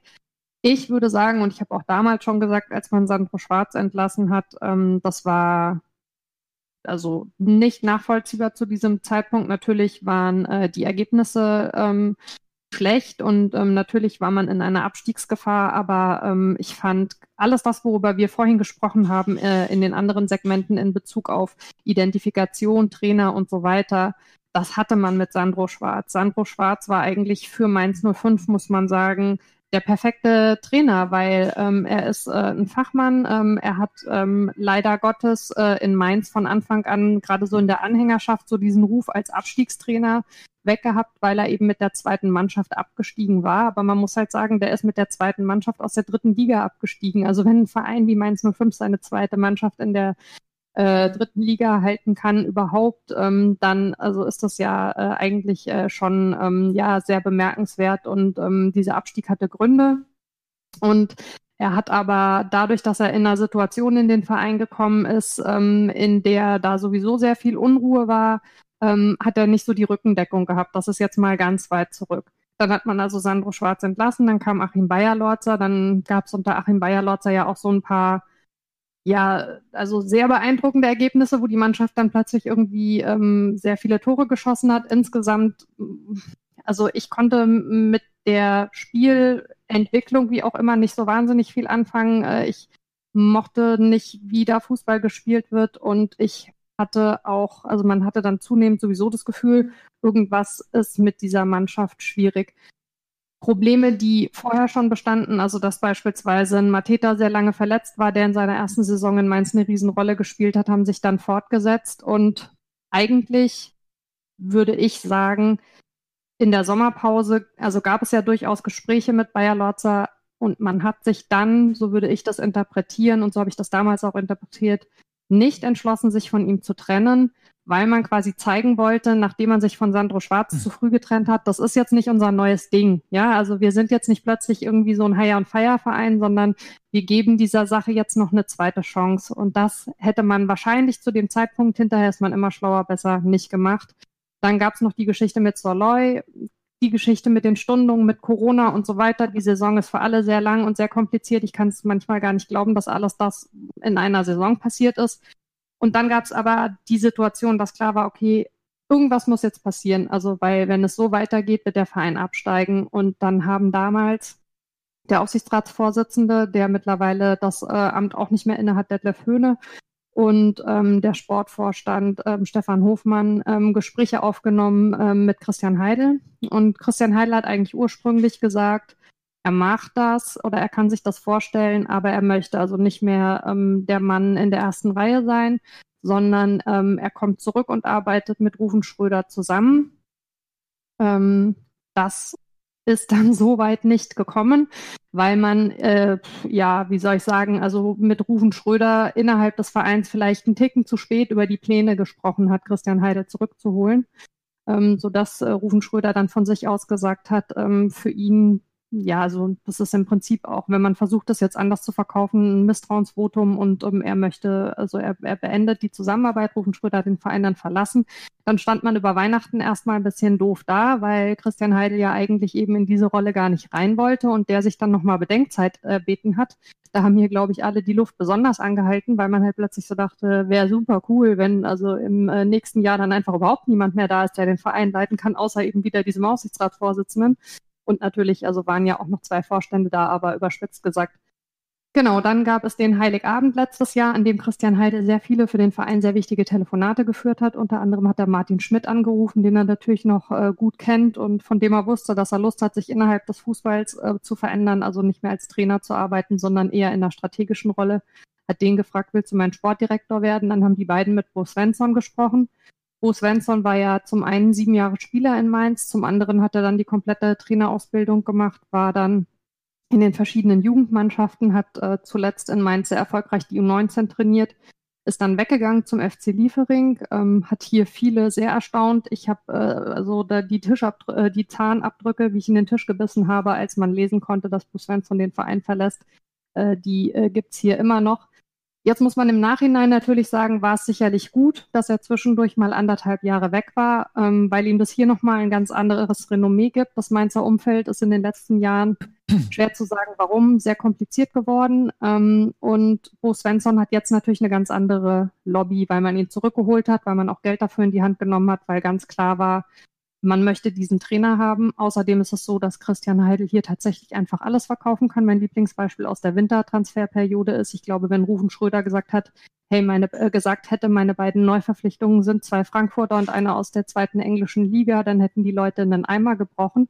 Und bei Christian Heidel sagen die 05er und 05erinnen halt, ja, ähm, er wird es schon richten. Und das kannst du halt nicht lernen. Also das hat er sich natürlich erarbeitet durch die Jahrzehnte, die er vorher in Mainz gearbeitet hat. Ich meine, wer hat so eine lange Geschichte mit so einem Club? Und es gab dadurch im Umfeld einen Umschwung. Mein Monolog ist gleich zu Ende. Und es gab aber den Umschwung halt auch in der Mannschaft. Und Bo Svensson bemüht sich sehr darum, da immer von sich abzulenken und sagt, er musste eigentlich nicht viel machen. Es war alles da. Und die Mannschaft brauchte nur jemand, der das eben aufgreift und zusammenführt. Aber natürlich ist es so, dass er typmäßig einfach komplett reinpasst. Also er ist, er hat diese Mainzer DNA, da kann man von außen vielleicht irgendwie draufschauen und sagen, was soll das Gefasel immer mit DNA und Mainzer Weg und so. Aber jeder Verein hat halt eben so ein bisschen sein Ding. Und das, wofür Mainz steht, dafür stehen eben diese drei, die jetzt wieder da sind. Christian Heidel, Martin Schmidt und ganz besonders eben Bo Svensson. Man hat dann auch transfermäßig wirklich kluge Entscheidungen getroffen. Also, dass man Mateta, der einfach ein Unruheherd geworden war, ich mache dem keinen Vorwurf, das ist ein junger Spieler, der hat sich das anders vorgestellt, aber dann muss man an einem gewissen Zeitpunkt sagen, es passt hier irgendwie nicht mehr. Und das hat man eben gemacht. Man hat sich verstärkt. Ähm, Bo Svensson hat Spieler, wenn man sich einen Leo Barrero anguckt, den er schon in der Jugend begleitet hat, wo man wirklich einfach merkt, was es da für ein blindes Verständnis gibt, ja, der auch letztens so lustig gesagt hat in einem Interview, ähm, auf was für eine Art und Weise Bo Svensson eigentlich mit ihm spricht und wo er so gelacht hat und gesagt hat, also wir müssen eigentlich gar nicht so viel miteinander sprechen. Wir kennen uns so gut, ich weiß so genau, was mein Trainer von mir will. Das sind eigentlich totale Automatismen, die waren irgendwie schon da und ja, also es, es passt einfach. Es ist eine sehr, sehr gute Situation im Moment. Äh, natürlich jetzt äh, war am Wochenende kein Spiel, aber ähm, trotzdem ähm, hat man ja also sich nicht verschlechtert ähm, und es ist jetzt eine sehr realistische Chance da, tatsächlich die Klasse zu halten, was man mit, äh, ich glaube, was war es, äh, sechs Punkte, als Bo Svensson kam, sieben äh, zum Ende der Hinrunde, also einen in Dortmund hatte er dann geholt und äh, ja, jetzt also steht man in Gefilden von der Tabelle, von denen man sich sicherlich halt vor drei Monaten so weit weggefühlt hat, dass eigentlich äh, die Hoffnung nicht mehr wirklich da war, da nochmal aufzuschließen ist ähm, sehr angenehm, momentan diesen Verein zu begleiten. Man Was? muss es nochmal ja? muss noch mal unterstreichen, glaube ich, weil diese sieben Punkte, das habe ich ja auch schon ein paar Mal gesagt, das ist historisch. Also das hat es noch ja. nie gegeben, dass eine Mannschaft mit sieben Punkten nach der Hinrunde noch äh, den Klassenerhalt geschafft hat. Ähm, irgendwie Gladbach hat es mal mit elf geschafft und dann auch nur in die Relegation. Also ähm, das ist schon, wenn sie das jetzt äh, schaffen, und das sieht ja sehr vieles danach aus. Also sie gehen jetzt gegen Werder auf jeden Fall nicht als Außenseiter ins Spiel, würde ich sagen, nach den vergangenen Ergebnissen, sondern schon wirklich in der Rolle, dass sie sagen, wir sind die Mannschaft hier, die reingeht und die den Gegner wieder ärgern will. Und das ist schon der Hammer, wie sie das in so einer kurzen Zeit auf links gedreht und dann umgedreht haben. Ja, ich meine, man darf das nicht vergessen. Also als Bruce Svensson nach Mainz gekommen ist, äh, war Mainz gemeinsam mit Schalke völlig abgeschlagen am Tabellenende. Und also seitdem sind die Entwicklungen natürlich total auseinandergegangen. Also es ist schon ähm, ja, es ist so, äh, in, in Mainz sind natürlich äh, alle auch so ein bisschen verzückt, äh, weil es äh, 95, 96, also vor genau 25 Jahren, äh, den bisher ähm, galt das immer so als der äh, größte Abstiegskampf aller Zeiten, damals äh, unter Wolfgang Frank, wo man also letzter der Hinrunde war und dann erster der Rückrunde, ähm, wo er damals in der Winterpause äh, den Libero äh, da im Verein abgeschafft und die Viererkette äh, etabliert hat. Und das ist jetzt quasi, also es könnte der, der Jubiläumsklassenerhalt werden, nur war das natürlich damals die zweite Klasse und jetzt ist es die erste. Ähm, die, die Stimmung äh, und das äh, spielt auch ein ganz großes, äh, eine ganz große Rolle. Ich meine, das kennt ihr auch alle von den Vereinen, an denen ihr dran seid. Ähm, ich fand das sehr bezeichnend, dass Christian Heidel in der Pressekonferenz, in der er also wieder vorgestellt wurde als neuer Mann, also er ist jetzt Vorstand Sport, Kommunikation und Strategie und Martin Schmidt eben Sportdirektor. Und Heidel hat ganz klar gesagt, er hat das beobachtet, was auch in Mainz im Umfeld passiert ist. Und er hat auch tatsächlich sich das mal angetan, sich in den sozialen Medien irgendwie anzuschauen, wie da in den letzten Monaten und Jahren ähm, über die Trainer und auch über anderes Personal im Verein irgendwie hergezogen ähm, wurde und was es da für einen Trash-Talk gab. Und äh, das, das hat es in Mainz so einfach lange nicht gegeben. Ich meine, man kann sich da, äh, ich kenne die Geschichten natürlich und gerade hier auch mit Frankfurt und so, man kann das immer alles belächeln und äh, hier so mit Karnevalsverein und da dürfen äh, die, äh, da dürfen noch die Gegner äh, ihr Team äh, ankündigen und so, aber ein bisschen hat halt das auch was mit der Mainzer, äh, mit der Mainzer Mentalität zu tun und ähm, da steckt schon so ein bisschen so dieses man sagt immer, ähm, also die Leute kommen nach Mainz und verlassen es dann nicht mehr. Also die Stadt annektiert so die Leute, die hier irgendwie herkommen und wenn, wenn das funktioniert, und ein Stück weit kann man das bei Svensson ja jetzt äh, für den Moment zumindest auch sagen, auch wenn er irgendwann mal in Dänemark alt werden will, äh, dann ist das einfach ein Teil des Erfolgs dieses Vereins. Und ähm, was, was wichtig wäre perspektivisch natürlich, ist, dass diesmal Christian Heidel, und deswegen finde ich das gut in der äh, Kombination mit Martin Schmidt, äh, tatsächlich quasi es schafft, in seiner Amtszeit das an jemanden zu übertragen, der es dann also weiterführen kann, wenn er nicht mehr da ist. Aber ähm, also ich finde, Bo Svensson macht es äh, in der Kommunikation auch sehr gut. Ich meine, ja, an allen anderen Standorten auch. Es ist hier natürlich seit fast einem Jahr nicht möglich, das Training zu schauen. Ähm, äh, er, er nimmt äh, die JournalistInnen da sehr mit. Ähm, er äh, hat, finde ich, einen ja, also er, er hat auch so ein bisschen dieses, dass er an der einen oder anderen Stelle vielleicht gar nicht mal so bewusst, sondern einfach, weil es so typmäßig sein Ding ist, so ein bisschen so diese Mechanismen entlarvt, die da halt teilweise drin sind, wenn dann irgendwie von den Wochen der Wahrheit geredet wird oder was weiß ich nicht was. Also wie ich, muss, mal, ich muss mal kurz mal reingrätschen. Ja? ja, bitte. Weil, liebe Mara, du redest jetzt schon so, als ob ihr was erreicht habt. Noch könnt ihr absteigen. Ja, ja, klar, das ist aber näher, das ist vollkommen richtig, aber das, was Mainz 05 erreicht hat, ist, wenn ein Abstieg jetzt passieren würde, und der kann, äh, hast du vollkommen recht, äh, nach wie vor passieren, dann würde aber nicht alles auseinanderfliegen, weder im Verein noch im Vereinsumfeld. Aber wie wäre denn die Stimmung? Ich wollte gerade sagen, weil ist die Enttäuschung nicht noch größer, wenn man so einen Kampf geführt hat, äh, während ich meine, Schalke, die haben seit drei Monaten Zeit, sich auf die zweite Liga vorzubereiten. Auch also, emotional. Also, Erstens mal glaube ich, dass natürlich ähm, momentan ähm, bei den meisten emotional, ähm, also jetzt nicht bei den Verantwortlichen, sondern, sondern speziell bei den Fans, äh, der äh, emotionale Zustand schon so ist, äh, dass man natürlich wieder dran glaubt. Das ist aber ja auch ganz normal nach so einer Geschichte. Ähm, ich glaube aber trotzdem, ähm, dass die, äh, dass die, dass, dass im Fanumfeld man das Gefühl hat, der Verein ist wieder das, ja, woran man eigentlich hängt. Also, ähm, ist das wichtiger als äh, der Klassenerhalt, dass man diese Identität wieder spürt? Ähm, also die Identität spielt schon eine sehr, sehr große Rolle, weil wenn man halt mal drei Monate zurückschaut, dann hatte man weder das eine noch das andere. Also vor drei Monaten ist man davon ausgegangen, die Identität ist irgendwie geschreddert und äh, der Abstieg steht fest. Von daher gesehen, also hat man ja von, von 100 Prozent, die irgendwie emotional und äh, in der Tabelle nicht mehr da waren, 50 ja auf jeden Fall schon mal wieder. Und darauf kann man dann aufbauen. Mhm. Aber jetzt hat und man natürlich natürlich wollen alle drin bleiben. Jetzt hat man ja ein sehr knackiges äh, Restprogramm. Ne? Also jetzt Bremen, äh, das Hertha-Spiel ist ausgefallen. Das sind Spiele, die muss man eigentlich gewinnen, äh, weil danach hat man ja auch noch ziemliche Kaliber in Mainz. Sodass äh, mein Gefühl immer ist, Rückrundentabelle sind sie auf Platz 5, sie überperformen gerade so ein bisschen.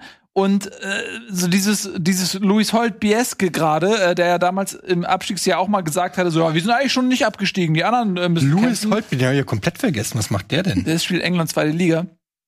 Ähm, und also weil der HSV dann unter Christian Titz damals diesen Aufschwung hatte, ähm, der zu spät kam im Gegensatz zu Mainz. Aber da war dieses Ja. Gefühl auch schon, ja, wir sind auf einer Welle des Erfolgs, uns kann nichts mehr passieren. Ähm, dass man in Mainz jetzt irgendwie äh, so ein bisschen, wenn man dann noch mal zurückgezogen wird, ja, weil du vielleicht dann merkst am Ende gegen die schweren Gegner vielleicht, oh, und die anderen weiß man nicht, wie die noch punkten, so, oh fuck, jetzt wird's echt noch mal knapp. Ähm, dass, dass sich dieser Höhenflug auf einmal so, bam, dass man dann auch wieder abstürzt. Also erstens mal ist der HSV in der Abstiegssaison da ja gar nicht mal so ein schlechtes Beispiel, ähm, was die Akzeptanz im Umfeld angeht. Akzeptanz natürlich, also in Anführungszeichen, weil Akzeptanz ein blödes Wort ist an der Stelle, aber ähm, da hat man sich ja dann hinterher auch gesagt, meine Güte, hätte man sich die Kurve mit Bernd Hollerbach gespart, dann hätte es wahrscheinlich noch geklappt und dann sind entscheidende Spieler geblieben und es gab niedliche Videos mit Louis Holtby und irgendwie dem Dino und so weiter und alle hatten so das Gefühl, äh, man geht irgendwie nächste Saison geschlossen irgendwie wieder hoch. Und ähm, das ist das eine. Also das, das kann ja tatsächlich ähm, auch was, was, was Verbindendes haben. Gab es nicht damals auch äh, beim HSV sogar den Dauerkartenrekord oder weiß ich nicht was nach dem Abstieg? Also Ja, äh, das finde ich an der Stelle sogar ein mutmachendes da Beispiel. wusste ja noch niemand. Die genau, da, genau. Ja. Ähm, da ist man ja noch von einem kurzen Besuch ausgegangen. Und Ja. ähm, das andere ist diese Geschichte mit dem, also ich bin sowieso, ich glaube nicht an dieses, diese Spiele muss man gewinnen, weil letztlich muss man jedes Spiel mit, mit dem Willen reingehen, das zu gewinnen. Und wenn man sich jetzt halt anschaut, welche Spiele Mainz 05 zuletzt gewonnen und welche verloren hat, äh, dann war das nicht immer erwartungsgemäß. Also weil dann hat man zum Beispiel eine Partie zu Hause gegen Augsburg, äh, klar wegen einem individuellen Fehler, das passiert. Wenn es halt dem Torwart passiert, dann ist es immer besonders ärgerlich, aber das Spiel hat man halt verloren. Ähm, obwohl sicherlich vorher alle gesagt haben, uh, Heimspiel gegen Augsburg, das muss man gewinnen. Dann ist man, ich glaube, wäre man damals auf drei Punkte oder so ran gewesen. Andererseits hat man halt ein Spiel gegen Leipzig dann 3 zu 2 gewonnen durch das Tor von Leo Barrero ganz am Ende. Ähm, und so gab es viele Ergebnisse. Ähm, äh, ich will nur sagen, also die, die erwartbaren Ergebnisse sind nicht immer die, die dann am Ende auch rumkommen. Und die Gegner, die da jetzt am Ende noch kommen, das sind Gegner, äh, die Mainz 05 in den letzten Jahren äh, durchaus auch gelegen haben. Also äh, gegen Frankfurt, äh, glaube ich, haben alle äh, eine Rechnung offen, äh, weil Alle, Frankfurt die ganze Bundesliga. Nein, ich meine alle in Mainz. ja, ja, nee, schon klar. Weil natürlich äh, das Spiel in der Hinrunde, das war das erste äh, Spiel in Mainz, was Frankfurt überhaupt gewonnen hat in der ersten Liga. Gut, das wird dann vielleicht auch das letzte bleiben und dann hat es halt keiner im La Stadion gesehen. Aber also ich meine nur, äh, in Frankfurt äh, wollen die natürlich abliefern. Ich glaube tatsächlich auch, dass die beiden Leihspieler da ganz besonders abliefern wollen. Gegen Dortmund hat Mainz eigentlich in den letzten Jahren immer gut ausgesehen und nicht nur, weil Dortmund irgendwie nichts mehr zu gewinnen oder zu verlieren hat. Ich meine, in der Hinrunde ähm, war unter Bo Svensson, äh, hat man auch einen Punkt geholt in Dortmund. Also es ist nicht so, dass äh, Mainz äh, gegen Dortmund immer nur gut ausgesehen hat, weil Dortmund ein Nickerchen gemacht hat oder so. Und äh, klar hat man auch das Spiel gegen die Bayern, aber wer weiß, also äh, das ist zu Hause, da muss man sich jetzt auch nicht irgendwie abschießen lassen. Also es ist alles drin, es kann noch in beide Richtungen gehen. Es ist Ich- äh, weder in die eine noch in die andere Richtung safe. Ich möchte es vielleicht sogar nochmal taktisch unterfüttern, weil Mainz ist ja unter dem neuen Trainer extrem auf ein sehr gutes Pressing ausgelegt. Die verteidigen nach vorne, sind schnell im Konter, aber haben jetzt auch nicht die höchste Passgenauigkeit, mögen es, wenn sie weniger Ballbesitz haben. Ich glaube, da sind so Spiele gegen ähm, ein angeknackstes Frankfurt vielleicht oder auch gegen Dortmund, für die es dann vielleicht noch um viel geht, vielleicht um nichts mehr. sind dann noch auch so Spiele, wo man sich einen Unentschieden oder einen Sieg rausholen kann. Und dann bin ich eher gespannt, was man tut, wenn jetzt Werder ähm, am kommenden Mittwoch sich komplett hinten reinstellt. Und vor allen Dingen auch das Spiel gegen, das Nachholspiel gegen Hertha, da kommt es dann auch auf das Timing an, wann das stattfindet, schlicht und ergreifend. Absolut. Aber ja, auf jeden Fall. trotzdem ähm, ist es natürlich jetzt auch ein umgekehrtes Narrativ, wenn man sagt, dass die Spiele gegen äh, Bayern, Frankfurt, Dortmund und Wolfsburg diejenigen sind, wo man sich die Punkte erhofft, ähm, weil rein qualitativ sind das nun mal einfach bessere Gegner und die gewinnen in aller Regel ihre Spiele gegen kleinere, sonst würden sie eben nicht so eine gute Mannschaft sein. Sodass äh, meiner Meinung nach, ihr habt das gut dargelegt, es ist nicht komplett hoffnungslos, es kommt Mainz teilweise auch entgegen.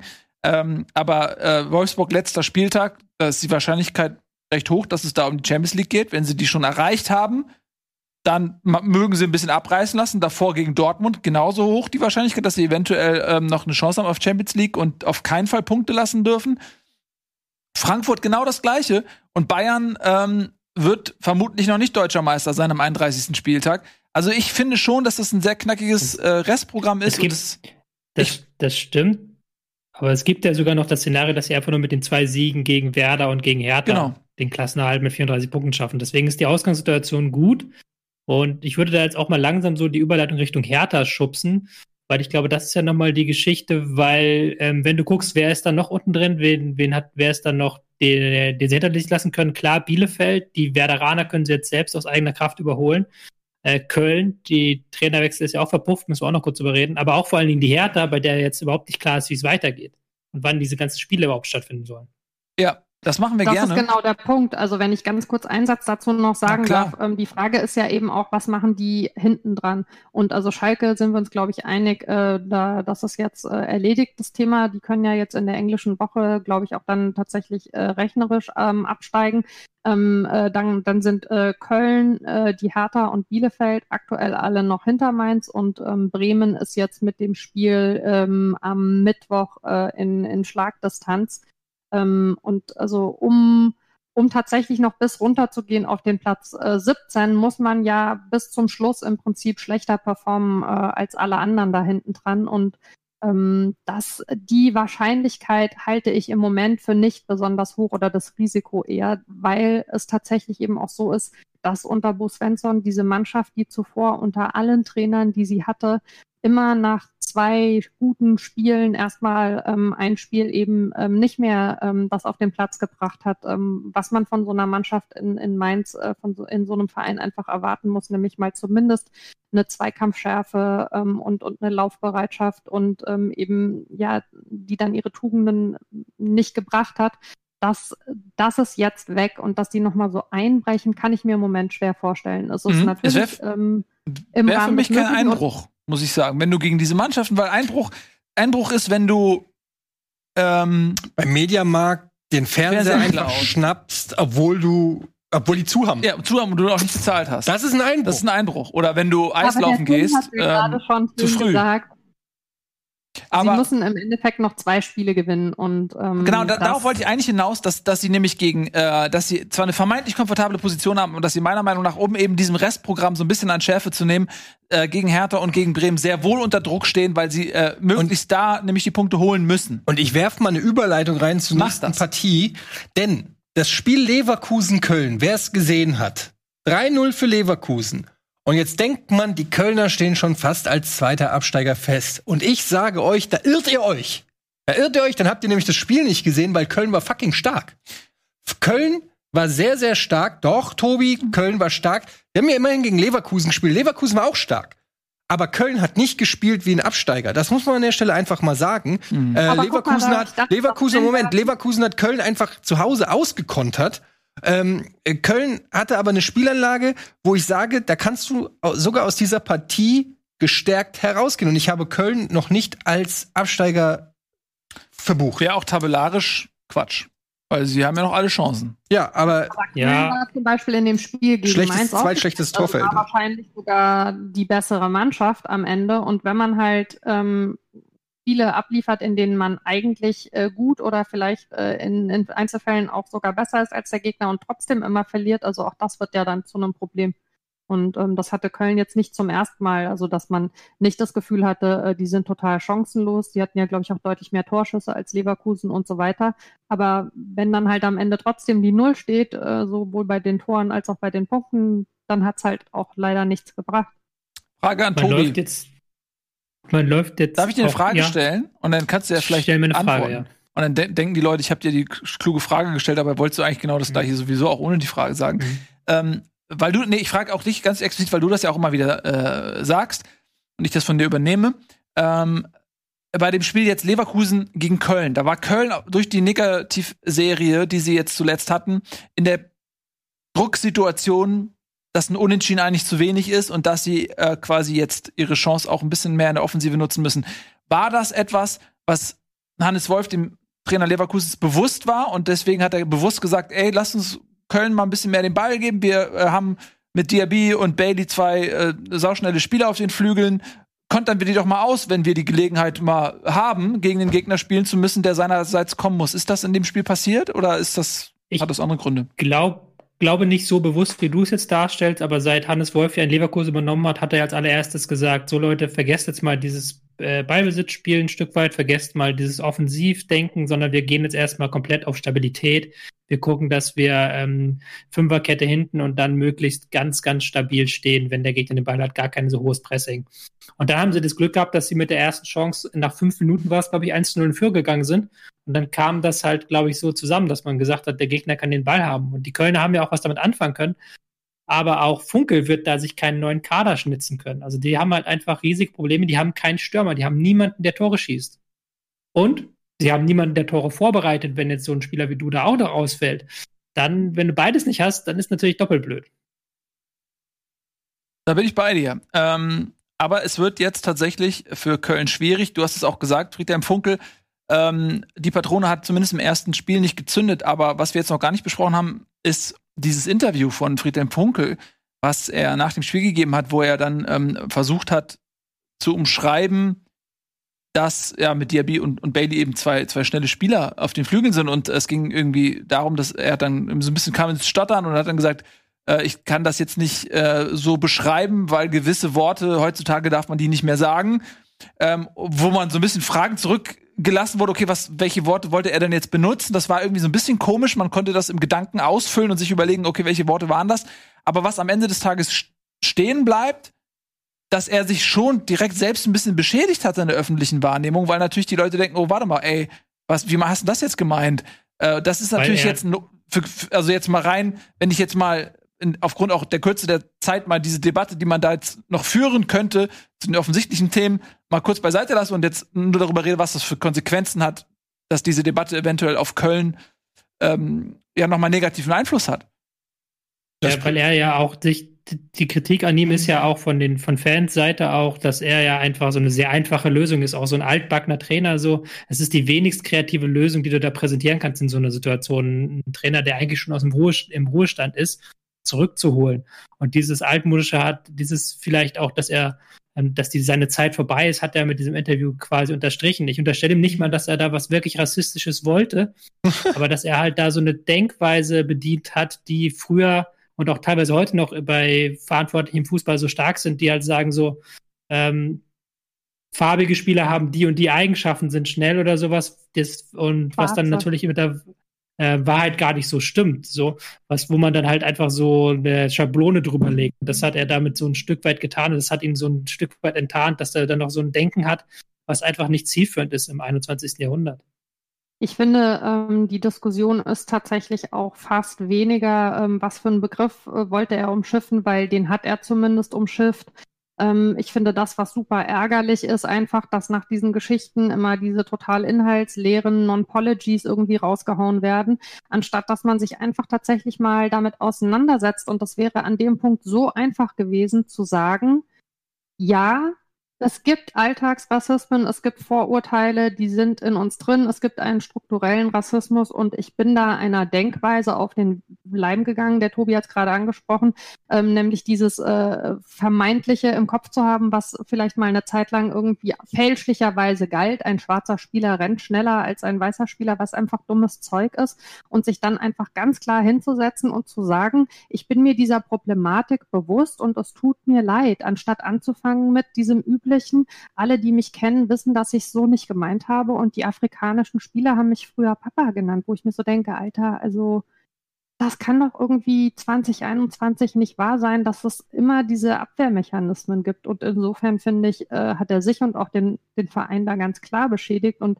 ich finde es schon auch ein Stück weit wichtig, dass man diese Diskussion dann führt. Also meint ihr, da kommt noch was nach?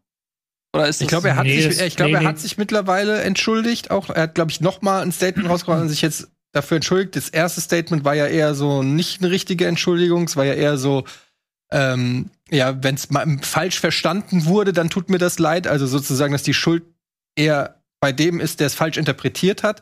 Äh, ich glaube, da gab es jetzt, habe ich irgendwo gelesen, zumindest eine Überschrift, dass er sich jetzt entschuldigt hat.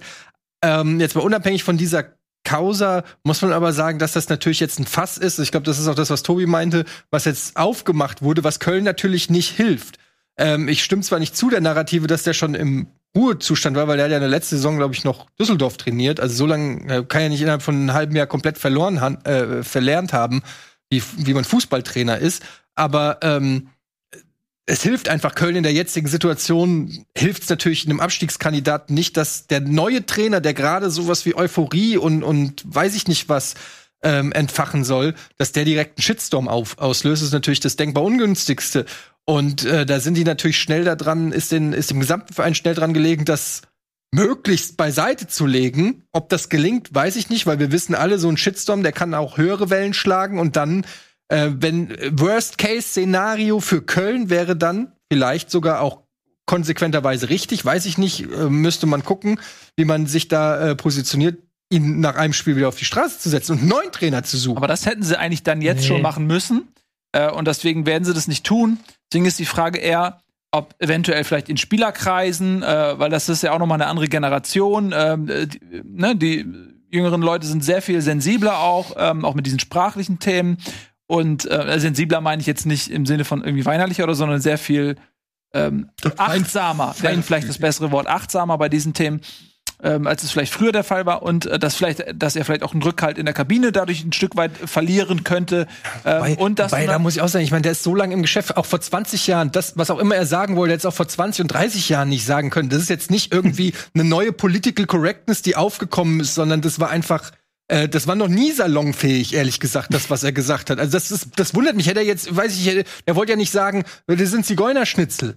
Darum geht's doch gar nicht. Also das, das wollte er doch nicht sagen, sondern ja, ich glaub, er wollte schon, ja. dass es früher ein bisschen anders war. Früher haben Reporter Anthony Yeboah gef äh, irgendwie gefragt, äh, sie, sie leben ja wie so ein deutscher Musterbürger äh, weil er irgendwie so ein, weil er ja, ganz normal in einem Haus gelebt hat, so ungefähr. Ja, klar, das ist dieser Alltagsrassismus, aber, aber er wollte ja wirklich einen rassistischen Begriff wahrscheinlich sagen. Aber ja. Gut. Ich finde aber auch deswegen tatsächlich den Begriff Shitstorm an der Stelle falsch, weil er kriegt eine berechtigte Kritik. Das hat eigentlich mit einem Shitstorm nichts zu tun, dass auch die dann an der einen oder anderen Stelle vielleicht überbordet. Das ist nochmal was anderes. Aber erstmal ist es so, dass es, dass es eine Kritik gibt, die ja also einen Hintergrund hat. Ja. Dann lass jetzt mal das Spiel gegen Leipzig noch schief gehen und ähm, Bielefeld spielt gegen Schalke, Mainz gegen Werder sind zwei durchaus gewinnbare Spiele. Dann bist du mhm. plötzlich sieben Punkte vom äh, Nicht-Abstiegsrang. Äh, und das bei nur noch vier ausstehenden Spielen. Das ist schon brutal für Köln im Moment. Ja, absolut. Köln ist in einer richtigen Drucksituation, weil eben auch die anderen ja punkten. Selbst Bielefeld ist nach dem äh, Trainerwechsel ähm, wieder für den einen oder anderen Punkt gut. Die spielen jetzt auch noch gegen Schalke, Bielefeld. Äh, Schalke ist, hat eine Euphorie-Bremse bekommen ähm, nach der klaren Niederlage. Äh, die hatten ja nach dem Sieg auch noch gesagt, so, ja, da kommt noch ein Sieg und noch ein Sieg. Die sind jetzt wieder auf dem Boden der Tatsachen. Also da hat Bielefeld äh, auch alle Chancen, das Spiel noch mal zu gewinnen. Und in der Phase der Saison geht es halt um jeden Punkt. Ähm, wenn Bielefeld äh, äh, auf 30 kommt mit einem Sieg und so. Also damit setzen die Köln natürlich gehörig unter Druck. Ähm, also es ist super, super spannend im äh, Abstiegskampf. Äh, liebe äh, Zuschauer, unsere Zeit ist lieber äh, leider vorbei. Äh, wir haben das heute so gemacht, wie wir das schon häufiger mal gesagt haben. Wir verabschieden uns oder haben uns vor langer Zeit schon davon verabschiedet, jetzt jedes Spiel äh, gleichberechtigt zu besprechen. Es gibt dann einige Schwerpunktthemen bei uns. Heute war das Mainz, das fand ich sehr erfrischend, ähm, weil wir eben gar nicht so oft die Möglichkeit haben, auch mal über einen Verein wie Mainz zu reden. Ja, weil es einfach keine Fans gibt. Sorry. Kleiner Spaß mal. ähm, lieben, lieben Dank, Mara, dass du Gerne. uns äh, bereichert hast, heute beehrt hast und ähm, nochmal der Hinweis auf äh, deine Bücher. Willst du noch mal kurz den Titel sagen? Ähm, man kann aktuell beispielsweise den zweiten Mainz 05 Krimi Vergiftete Hoffnung oder die Fußballfibel zum FSV Mainz 05, die ich mit dem Olli Heil zusammen gemacht habe, kaufen. Super. Kauft Bücher. Kauft Bücher, lest Bücher und fangt äh, mit Maras Büchern an. Wir werden jetzt im Anschluss ähm, eine Sendung aufzeichnen zu den aktuellen Geschehnissen rund um die Super League und die Champions League Reform. Laden wir dann auch gleich hoch. Und das laden wir, sobald das fertig ist, laden wir das hoch. Also, äh, das wird auf jeden Fall heute noch besprochen. Das war's für Bundesliga für den Moment. Noch ein kurzer Hinweis auf das, was jetzt bei euch folgt. Da kommt nämlich der Game Talk und im Anschluss um 22 Uhr, wahrscheinlich ein kleines bisschen später, zockt Denselmann für euch live äh, Open Transport Tycoon Deluxe. Mit diesen Worten, macht's gut, tschüss und auf Wiedersehen. Diese Sendung kannst du als Video schauen und als Podcast hören. Mehr dazu unter rbtv.to slash Bundesliga.